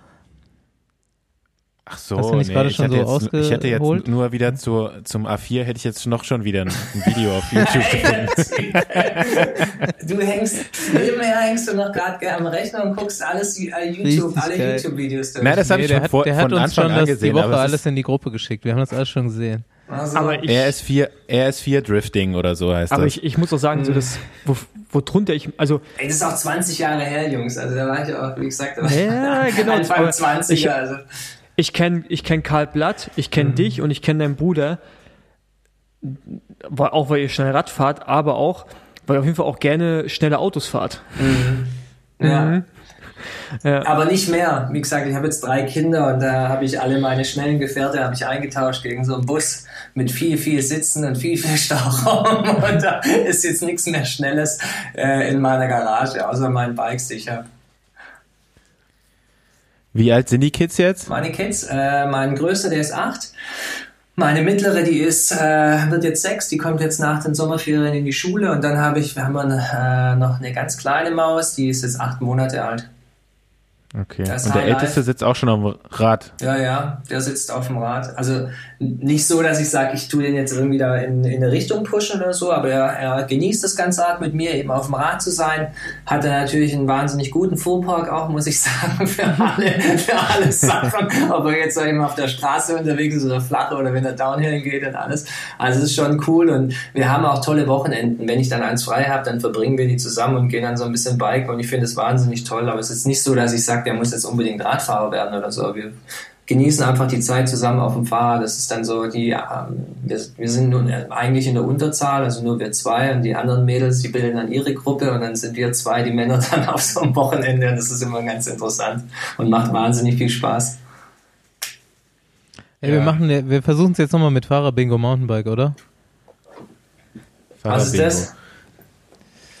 Wir fragen immer die, die Straßenprofis, die wir äh, interviewen, die haben ja irgendwie gefühlt dann mit wesentlich mehr Leuten zu tun als so ein Mountainbiker. Aber ich, vielleicht stelle ich es mir auch falsch vor. Auf jeden Fall ähm, fragen wir die immer in deiner Karriere, wer war so der coolste Mitstreiter, Teamkollege oder Gegner oder was auch immer, weil ähm, im Straßenpeloton unterhält man sich ja auch mal, ne? Mhm. Du kommst ja dann auf so einer äh, Überführungsetappe oder so, musst ja neben Leuten fahren und dann kommst du zu Gesprächen und so weiter. Mhm, mhm, aber ihr seid ja eigentlich die ganze Zeit nur Vollgas, ihr könnt euch ja nicht unterhalten. Aber vielleicht fällt dir jemand ein aus deiner Karriere, muss nicht deutschsprachig sein. Nee, muss nicht, ja. Der, also wer mir gerade der, dich, der dich beeindruckt hat, cool ist, lustig ist. Also ich glaube, dass jeder Sport, der braucht so ein bisschen diese so Charaktere einfach, wo ich glaube Fans und Leute, die diesen Sport verfolgen, so ein bisschen auch aufschauen. Und für mich war es damals der äh, José Hermida aus Spanien, der war auch mal Weltmeister und alles, war bei den Olympischen Spielen dabei. Und das ist so ein, so ein richtiger Typ einfach gewesen. Er hat die Leute immer zum Lachen gebracht und es war einfach immer wahnsinnig interessant, weil es seine Interviews im Nachhinein bei den Rennen zu verfolgen und alles. Das ist so ein, so ein Charakter gewesen. Und das ist so, das ist, ein, äh, das ist so ein Typ, wo die Leute aufgeschaut haben und wegen dem auch, sage ich mal, gesagt haben, oh cool, das finde ich mega, äh, ich schaue mir den Mountainbikesport an, ich äh, springe selber aufs Fahrrad und für mich ist es wahnsinnig wichtig, einfach solche Charaktere im Sport zu haben und einer von denen ist eben der, der Spanier. Ich dachte äh, früher immer, der, der heißt Merida und das wäre seine Radmarke. Also, ja, der war ewig lang Aber das der, ist doch, das ist doch der, der ist doch, ist der bei Olympia letztes Mal sein letztes Rennen gefahren, oder? Äh, es kann sein, ja. Und dann haben doch alle ihn so, so verabschiedet, das kann ich mich noch dran erinnern. Ja, nee, das war ein anderes Rennen. Das war ein Weltcup-Finale in Andorra. Da waren okay. dann, ja, das stimmt, da haben die äh, Mechaniker in der Feedzone alle von allen Teams Spalier gestanden, haben die Räder nach oben gehoben und alles und haben da dem salutet, salutiert, mehr oder weniger, für seine lange Karriere, die er hatte und weil er auch dem Sport ja. relativ gut getan hat. Und ich finde einfach, solche Typen braucht der Sport. Ja, der war, ja. der war so für mich der erste internationale Star. Mhm. Also erst kam er, dann kam Nino Schöter. Mhm. Aber er schon sehr, sehr lange irgendwie auch ähm, ja, ein Fokus, auch in Deutschland, finde ich. Also wenn man sich für den Radsport interessiert hat, hat man ihn schon wahrgenommen. Ja. War ja auch, sag ich mal, ein deutsches Team, mehr oder weniger mit äh, Merida Centurion, die dann damals, das war in, in, Deutschland auch ansässig, das Team, und die waren auch viel unterwegs, gerade auch bei den Bundesliga-Rennen früher und alles, und da war der relativ auch immer präsent. Und wie schon gesagt, das ist so ein richtig cooler Typ gewesen, und da haben viele Leute aufgeschaut, und gerade auch die jüngeren Fahrer. So, und äh, wer hat richtig genervt innerhalb deiner Karriere? Wer ist entweder anderen ins Fahrrad gefahren oder hat sich irgendwie äh, krass aufgespielt, noch mehr als ihr euch früher? äh, boah, da fällt mir jetzt auch so auf die Schnelle nichts ein oder so. Was ich immer kein, kein Bruchpiloten so im Mountainbike-Feld, der Nee, da gab es schon immer mal wieder welche, aber die waren jetzt nicht so lange, so lange dabei einfach. Aber die haben es natürlich, okay. das ist ja auch normal, die versuchen es natürlich. Und beim Mountainbikesport, da geht es halt auch, mhm. sag ich mal, zur Sache, gerade in der Startphase und alles, da werden die Ellbogen aufgefahren und alles. Ist dann nicht immer ganz so schön, aber ja, nee, so. Gibt's, gibt's einen, der richtig hart rangeht in der, in der Startphase? Ich glaube alle eigentlich, weißt, weil alle versuchen okay, natürlich hier bei uns. alle versuchen vorne als Erste eben reinzukommen und alles. Äh, es ist schon, du musst da schon ähm, also ähm, ja vor, mit Vorsicht da eben äh, unterwegs sein und äh, immer auch äh, mehr oder weniger mit dem Fuß halber draußen sein, dass, weil du einfach da ja durchge, durchgerüttelt wirst in der Startphase. Lustig eigentlich dass so, jetzt überlege ich so, ähm, ja, alle halten voll rein, alle sind eigentlich so wie Sprinter auf der Straße. Ähm, und dann habe ich jetzt weiter überlegt, ich habe super viel schon über Cadel Evans gelesen, mhm. von Teamkollegen aus Biografien von ihm, von denen dass Cadel Evans so ein Kackkapitän war, weil er sau unsicher im Feld war und immer vorne pilotiert werden musste. Mhm. Und der ist Mountainbiker gewesen. Ja, aber das war auch zu so. einer Zeit, wo die Strecken auch ganz anders waren, weil der Cadel ja, Evans, okay. der war auch so ein Typ, wenn der vor dir in die Abfahrt reingefahren ist, da wusstest du genau, da verlierst du jetzt 30 Sekunden. Aber, ah, auf, der anderen Seite, aber auf der anderen Seite ist ja, wenn es dann halt natürlich auf der anderen Seite berghoch ging, dann ist der halt dementsprechend auch mit einer Wattzahl hochgefahren, wo es dir dann komplett die Kolben verbogen hat, weißt du, im Hinten. Und deshalb, also da gibt schon so ein Typ, also du kennst deine Pappenheime um dich herum, wo du genau, also früher so wie heute auch, wo du genau weißt, das ist ein gutes Hinterrad, das ist äh, kein gutes Hinterrad und dementsprechend positionierst du dich dann auch. Aber Kettle Evans, das war jetzt keiner, der, ähm, sage ich mal, technisch so versiert war. Also da hast du, warst du froh, wenn du nicht hinter ihm in die, in die Abfahrt gehst. Wobei auf der Straße ja genau das Gleiche war. Ich meine, der hat sich paar, ich weiß nicht, wie oft der sich der Schlüsselbein auf der Straße gebrochen hat, weil er nicht um die mhm. Kurve gekommen ist. Tja, da weiß ich jetzt, weiß ich auch nicht, aber der hatte schon, war jetzt auf jeden Fall, äh, wie du schon gesagt hast, ne, war eher so der äh, unsichere Fahrer. Mhm. Das ist schon krass, dass dann so aus, obwohl er vom Mountainbike kam, ne? Mhm. Naja.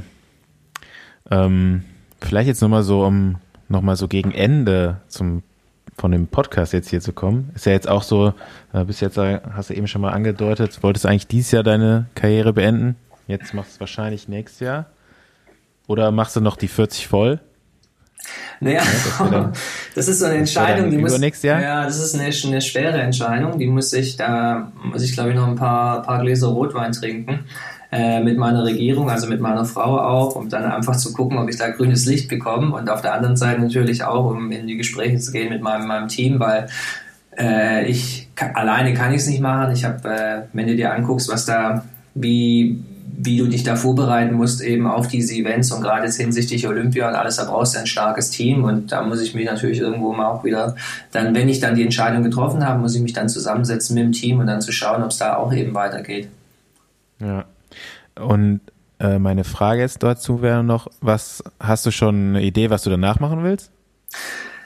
Wenn du mich so fragst, dann habe ich noch keine Idee. Ich habe mir das bewusst offen gelassen bewusst deshalb auch, weil ich mich einfach nochmal in dem, in dem letzten Jahr nochmal so ein bisschen eben wahnsinnig auf meinen Sport fokussieren wollte, weil ich da so ein bisschen ja, dieses i-Tüpfelchen da eben auf meine, auf meine Saison oder auf meine Karriere einfach setzen mochte, äh, nach diesen langen 20 Jahren einfach und deshalb auch bewusst, sage ich mal, mich sehr fokussiert da äh, in, diese, in diese letzte Saison gegangen bin und so wie ich es auch vorhin schon gesagt habe, nach der, also der Plan war eigentlich, dass ich mich nach 2020 eben dann diese, diese drei bis fünf Monate eben da äh, eben rausnehme und dann eben schaue, äh, wo es mich dann einfach hinzieht. Der Plan war aber auch nicht gleich im, im oder im, im Radsport zu bleiben, erstmal so ein bisschen, sage ich mal, meine Fühler auszustrecken in eine andere Richtung, weil ich da eben schon so lange unterwegs war und dann vielleicht irgendwann mal wieder zurückzukommen mit einer, mit einer guten Idee oder einfach mit einem, ja, mit einem, äh, mit einem guten Projekt.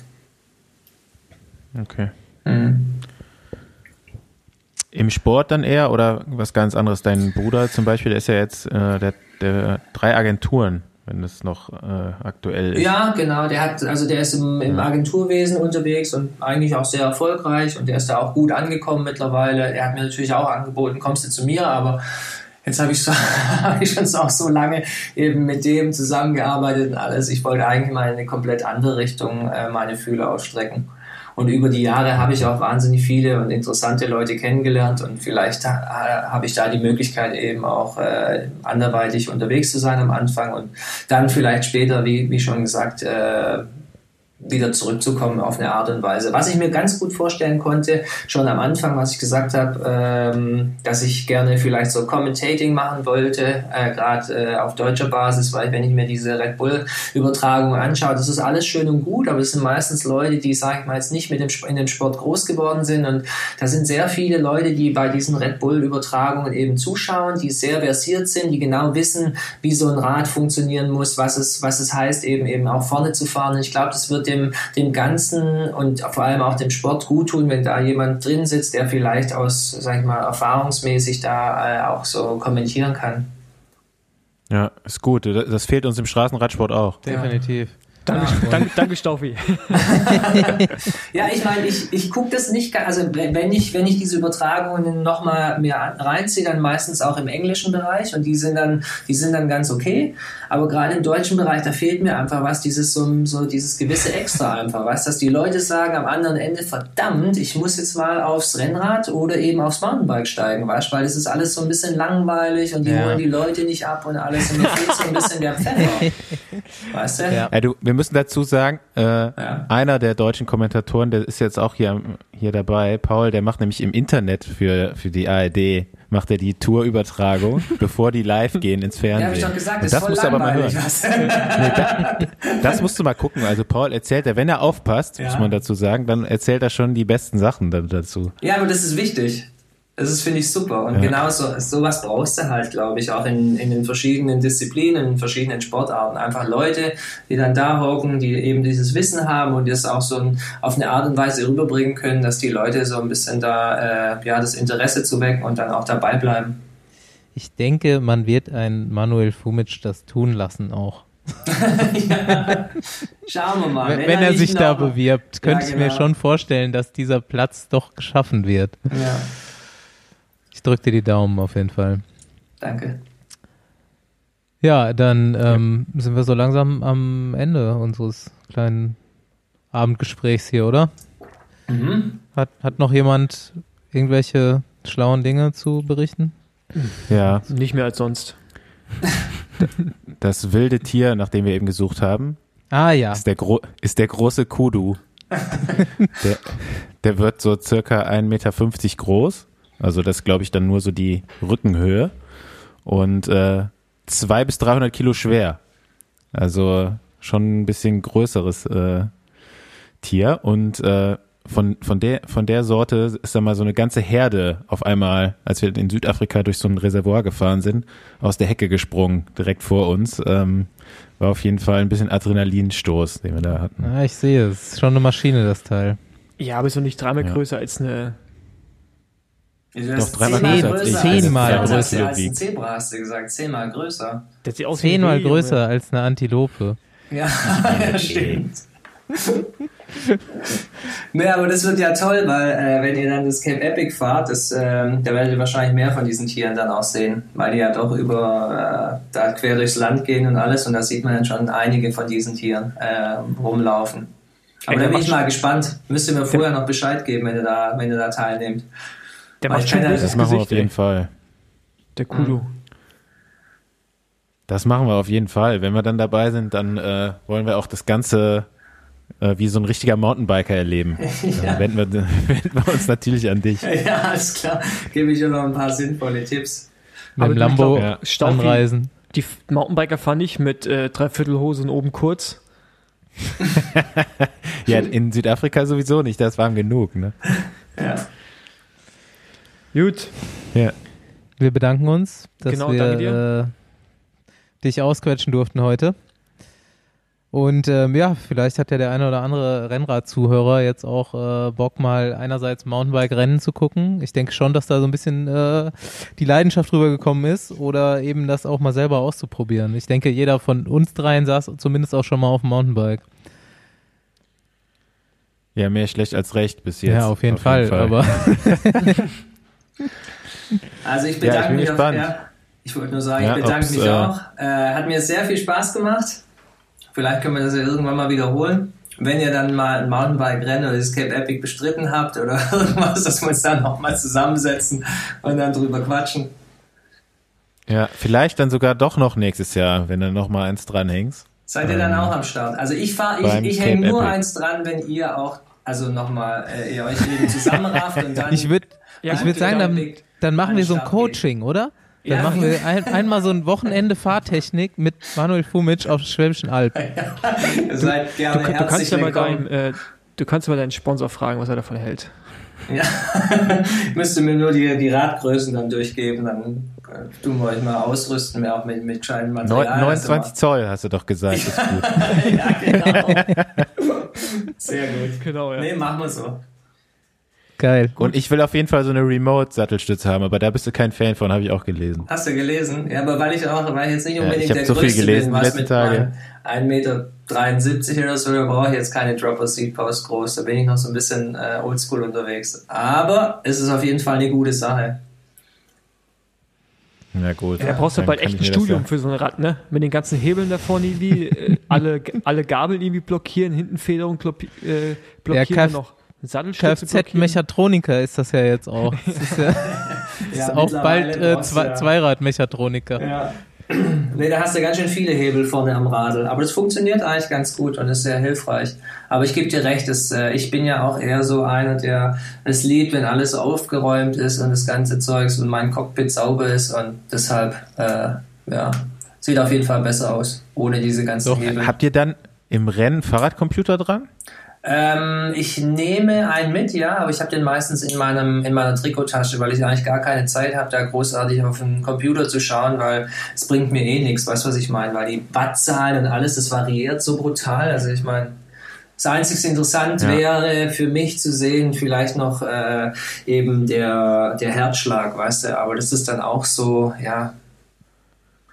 Aber ja. warum hast du eine Trikottasche, Junge? Einteiler. Zeitvereinteiler. Zeitverein, ja. Nee, habe ich zu den Shorttrack-Rennen, fahre ich auch den Einteiler und alles, aber ich finde äh, Jersey immer noch ein bisschen ein Tick, ein Tick cooler. Fährst du Hose und Trikot im Radrennen? Ja. Junge, ich bin 38, äh, weißt du, diese Einteiler sind für diese jungen Leute wie euch, aber nicht für mich. Habt ihr, habt ihr, schon, fahrt ihr schon Aerohelme, also geschlossene Helme? Ja. Na klar. Das fährst du aber, aber kein Einteiler.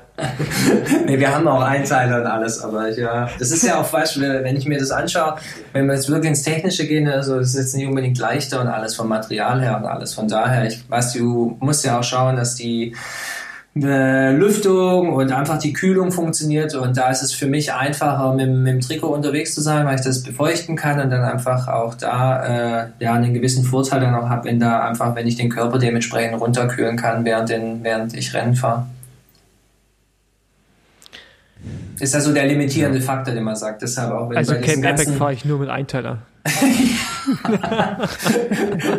wenn du mal wüsstest, wie viel du an Essen mitnehmen musst beim, beim Camp Epic, ja, über diese Etappen, da, ja, da fährst du, da, da fährst du zwar Einteiler, aber dann obendrauf machst du einen Rucksack, weißt du, wo du dann das ganze Zeugs dann reinpackst. Aber Staufi trägt ja, dadurch, dass Staufi ja sehr groß ist und breit, hat er auch sehr viel Platz in seinen Taschen, weil die natürlich auch dementsprechend größer sind kann er ja mein Essen ah, mitnehmen. Ja. ja. Nee, das stimmt. Das kann man sich natürlich ja. auch einteilen. Es gibt dann die Leute, die einfach mehr dann am Rad haben und der andere, wenn dann der, wenn der sich der Schwäche rauskristallisiert, dann äh, übernimmt der stärkere Fahrer das ganze Materialzeugs und Essenszeugs und versorgt dann seinen Kompagnon. Aber dann gut, dann das habt ihr die Rollen ja schon mal geklärt. Camel, genau. Camelback Posse. hey, wir fahren mit Camelback, das ist kein Witz, weil ja, das ist ja teilweise 35 Grad da und alles. Da geht natürlich ein ganz anderer, hast einen ganz anderen Durchfluss an, äh, an was du ja eben zu trinken mitnehmen musst, auch zu essen und alles. Ich musste unters, unters Trikot machen, ist aerodynamischer. ja. Ja, es aber du lachst jetzt, ist das, doch haben, eh, das haben schon Radprofis äh, auf der Straße gemacht, ja. um halt aerodynamischer zu sein. Zeitfahren, da wurden, ja. also es wurde dann verboten bei uns. Sag ehrlich? Ja, auf der Straße. Nicht gesehen. Ja. Ach, und dann ist der, der Camelback oder unterm Trikot ist es dann aerodynamischer als die, die Flasche am Radl, oder wie? Nee, weil du genau. einfach so, den Körper ja aufpumpst. Also ah, machst den Körper genau. größer und dadurch aerodynamischer, eventuell. Okay. Nicht bei jedem gleich.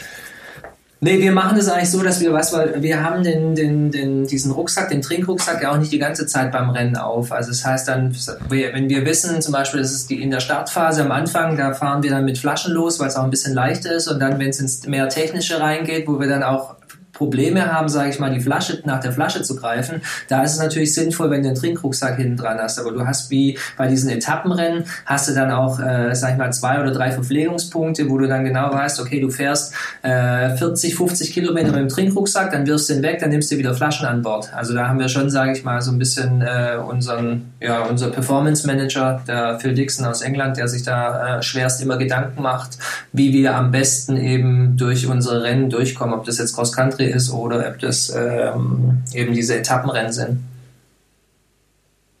Ja, krass. Mhm. Haben wir wieder was gelernt, Paul, für unsere Vorbereitung. Müssen wir jetzt noch Rucksäcke besorgen. genau. ja, ist immer, immer ich finde es immer interessant, wenn man immer, wenn wir so wie jetzt einfach so ah, drüber quatschen oder so, dann geht man meistens nicht so richtig ins Detail. Aber wenn ihr wissen würdet, wie, wie viele sich da doch Gedanken machen über alles, ja, sei es über Equipment, über Training und über alles, also das, ich glaube, da stehen wir der Straße Nichts nach. Ich habe auch, im, ich habe jahrelang äh, meine Mountainbike-Reifen auch immer so aufgepumpt wie ein Straßenreifen. ich habe wirklich nie drüber nachgedacht. Ist auch eher Paul schüttelt mit dem Kopf, aber ist so. Ah. Dann habe ich irgendwann, äh, habe ich ja mal Karl Platt auf Mallorca kennengelernt beim Trainingslager. Bin dann eine Woche da mit ihm über die Insel gefahren, habe ihn dann irgendwann mal äh, angerufen und meinte so, ey Karl, wie viel, wie viel Bar muss ich in so einen Reifen eigentlich reinmachen? Mhm. Und dann meinte er so, ja, fangen wir mit zwei an und dann tastet dich so langsam ran. Uff. Und dann okay. war ich ganz erstaunt. Mhm. Ja, ja. Da wie gut das danach funktioniert hat. Ja, Boah, da kannst du relativ viel rausholen aus gerade so Reifenkombo und alles. Also sind wir auch immer am Testen und da kommen ja neue Mischungen, Gummimischungen raus, wo wir wählen und das ganze Zeug. Das ist ein sehr interessantes Thema gerade, alles was mit Reifen zu tun hat.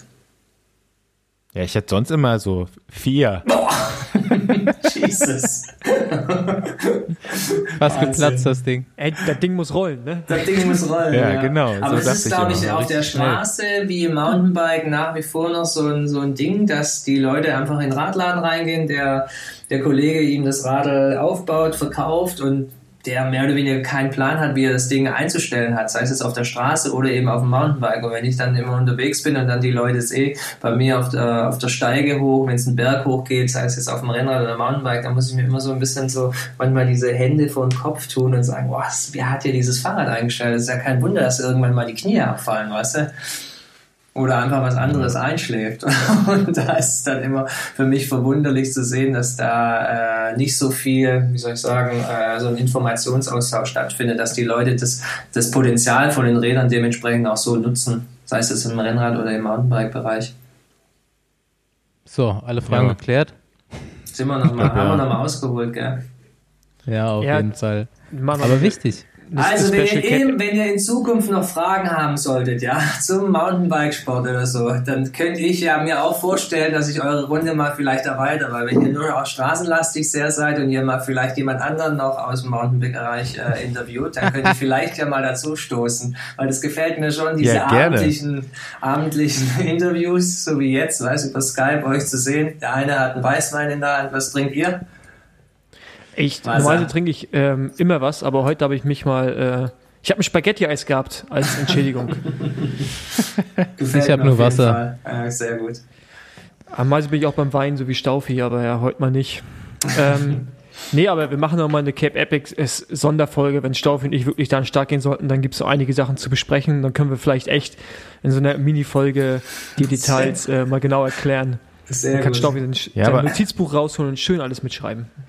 Sonst können wir echt noch hier die Besenwagen Offroad Edition. Ja. Kann, kann Manuel dann übernehmen und dann kann er seine ganzen Kollegen, die ja schon immer mal was fragen wollte, kann dann. Ja, aber ich finde das voll interessant, eure Fragen und alles, weißt du, wie das dann. Besenwagen 4x4. Ja, genau so. Sehr gut. Tipptopp. Alright. Dann, äh, jo, macht ihr noch einen schönen Restabend. Ja. Danke nochmal. Genau, danke dir. Ja. Und Vielen wir sehen Dank. uns alles Hoffentlich klar. irgendwo mal. Das ja, kommt bitte genau, vorbei auf dem, auf dem Rennen. Ich meine, äh, wir hatten ja, das muss ich euch noch sagen, wie ihr schon bei der Ronja im, im, im Podcast ja schon erwähnt habt, wir haben ja diesen w, äh, die WM in, in Deutschland, äh, was ja auch ein, ein Riesending ist, habe ich noch nie so in meiner Karriere gehabt, in der 20-Jährigen, dass ich eine eigene WM im eigenen Land habe. Und die wurde ja, jetzt weiß man nicht, wann sie stattfindet, aber ich hoffe noch dieses Jahr Ende irgendwann und äh, ist ja bei mir hier im Raum, bei Stuttgart in der Nähe, wenn ihr da Lust und Zeit habt, äh, wenn der neue Termin steht, kommt oder vorbei wem ist immer geil. Und gerade im Das war der Land. Plan. Ja, Ja. Das wollten wir sowieso machen. sehr Ja. gut. Genau. Gut. Tipptopp. Dann Alright. Freuen wir uns. Dann Schönen Abend Vielen euch. Dank nochmal. Bis dann. Bis Alles dann. klar. Ciao. ciao. Ciao. ciao.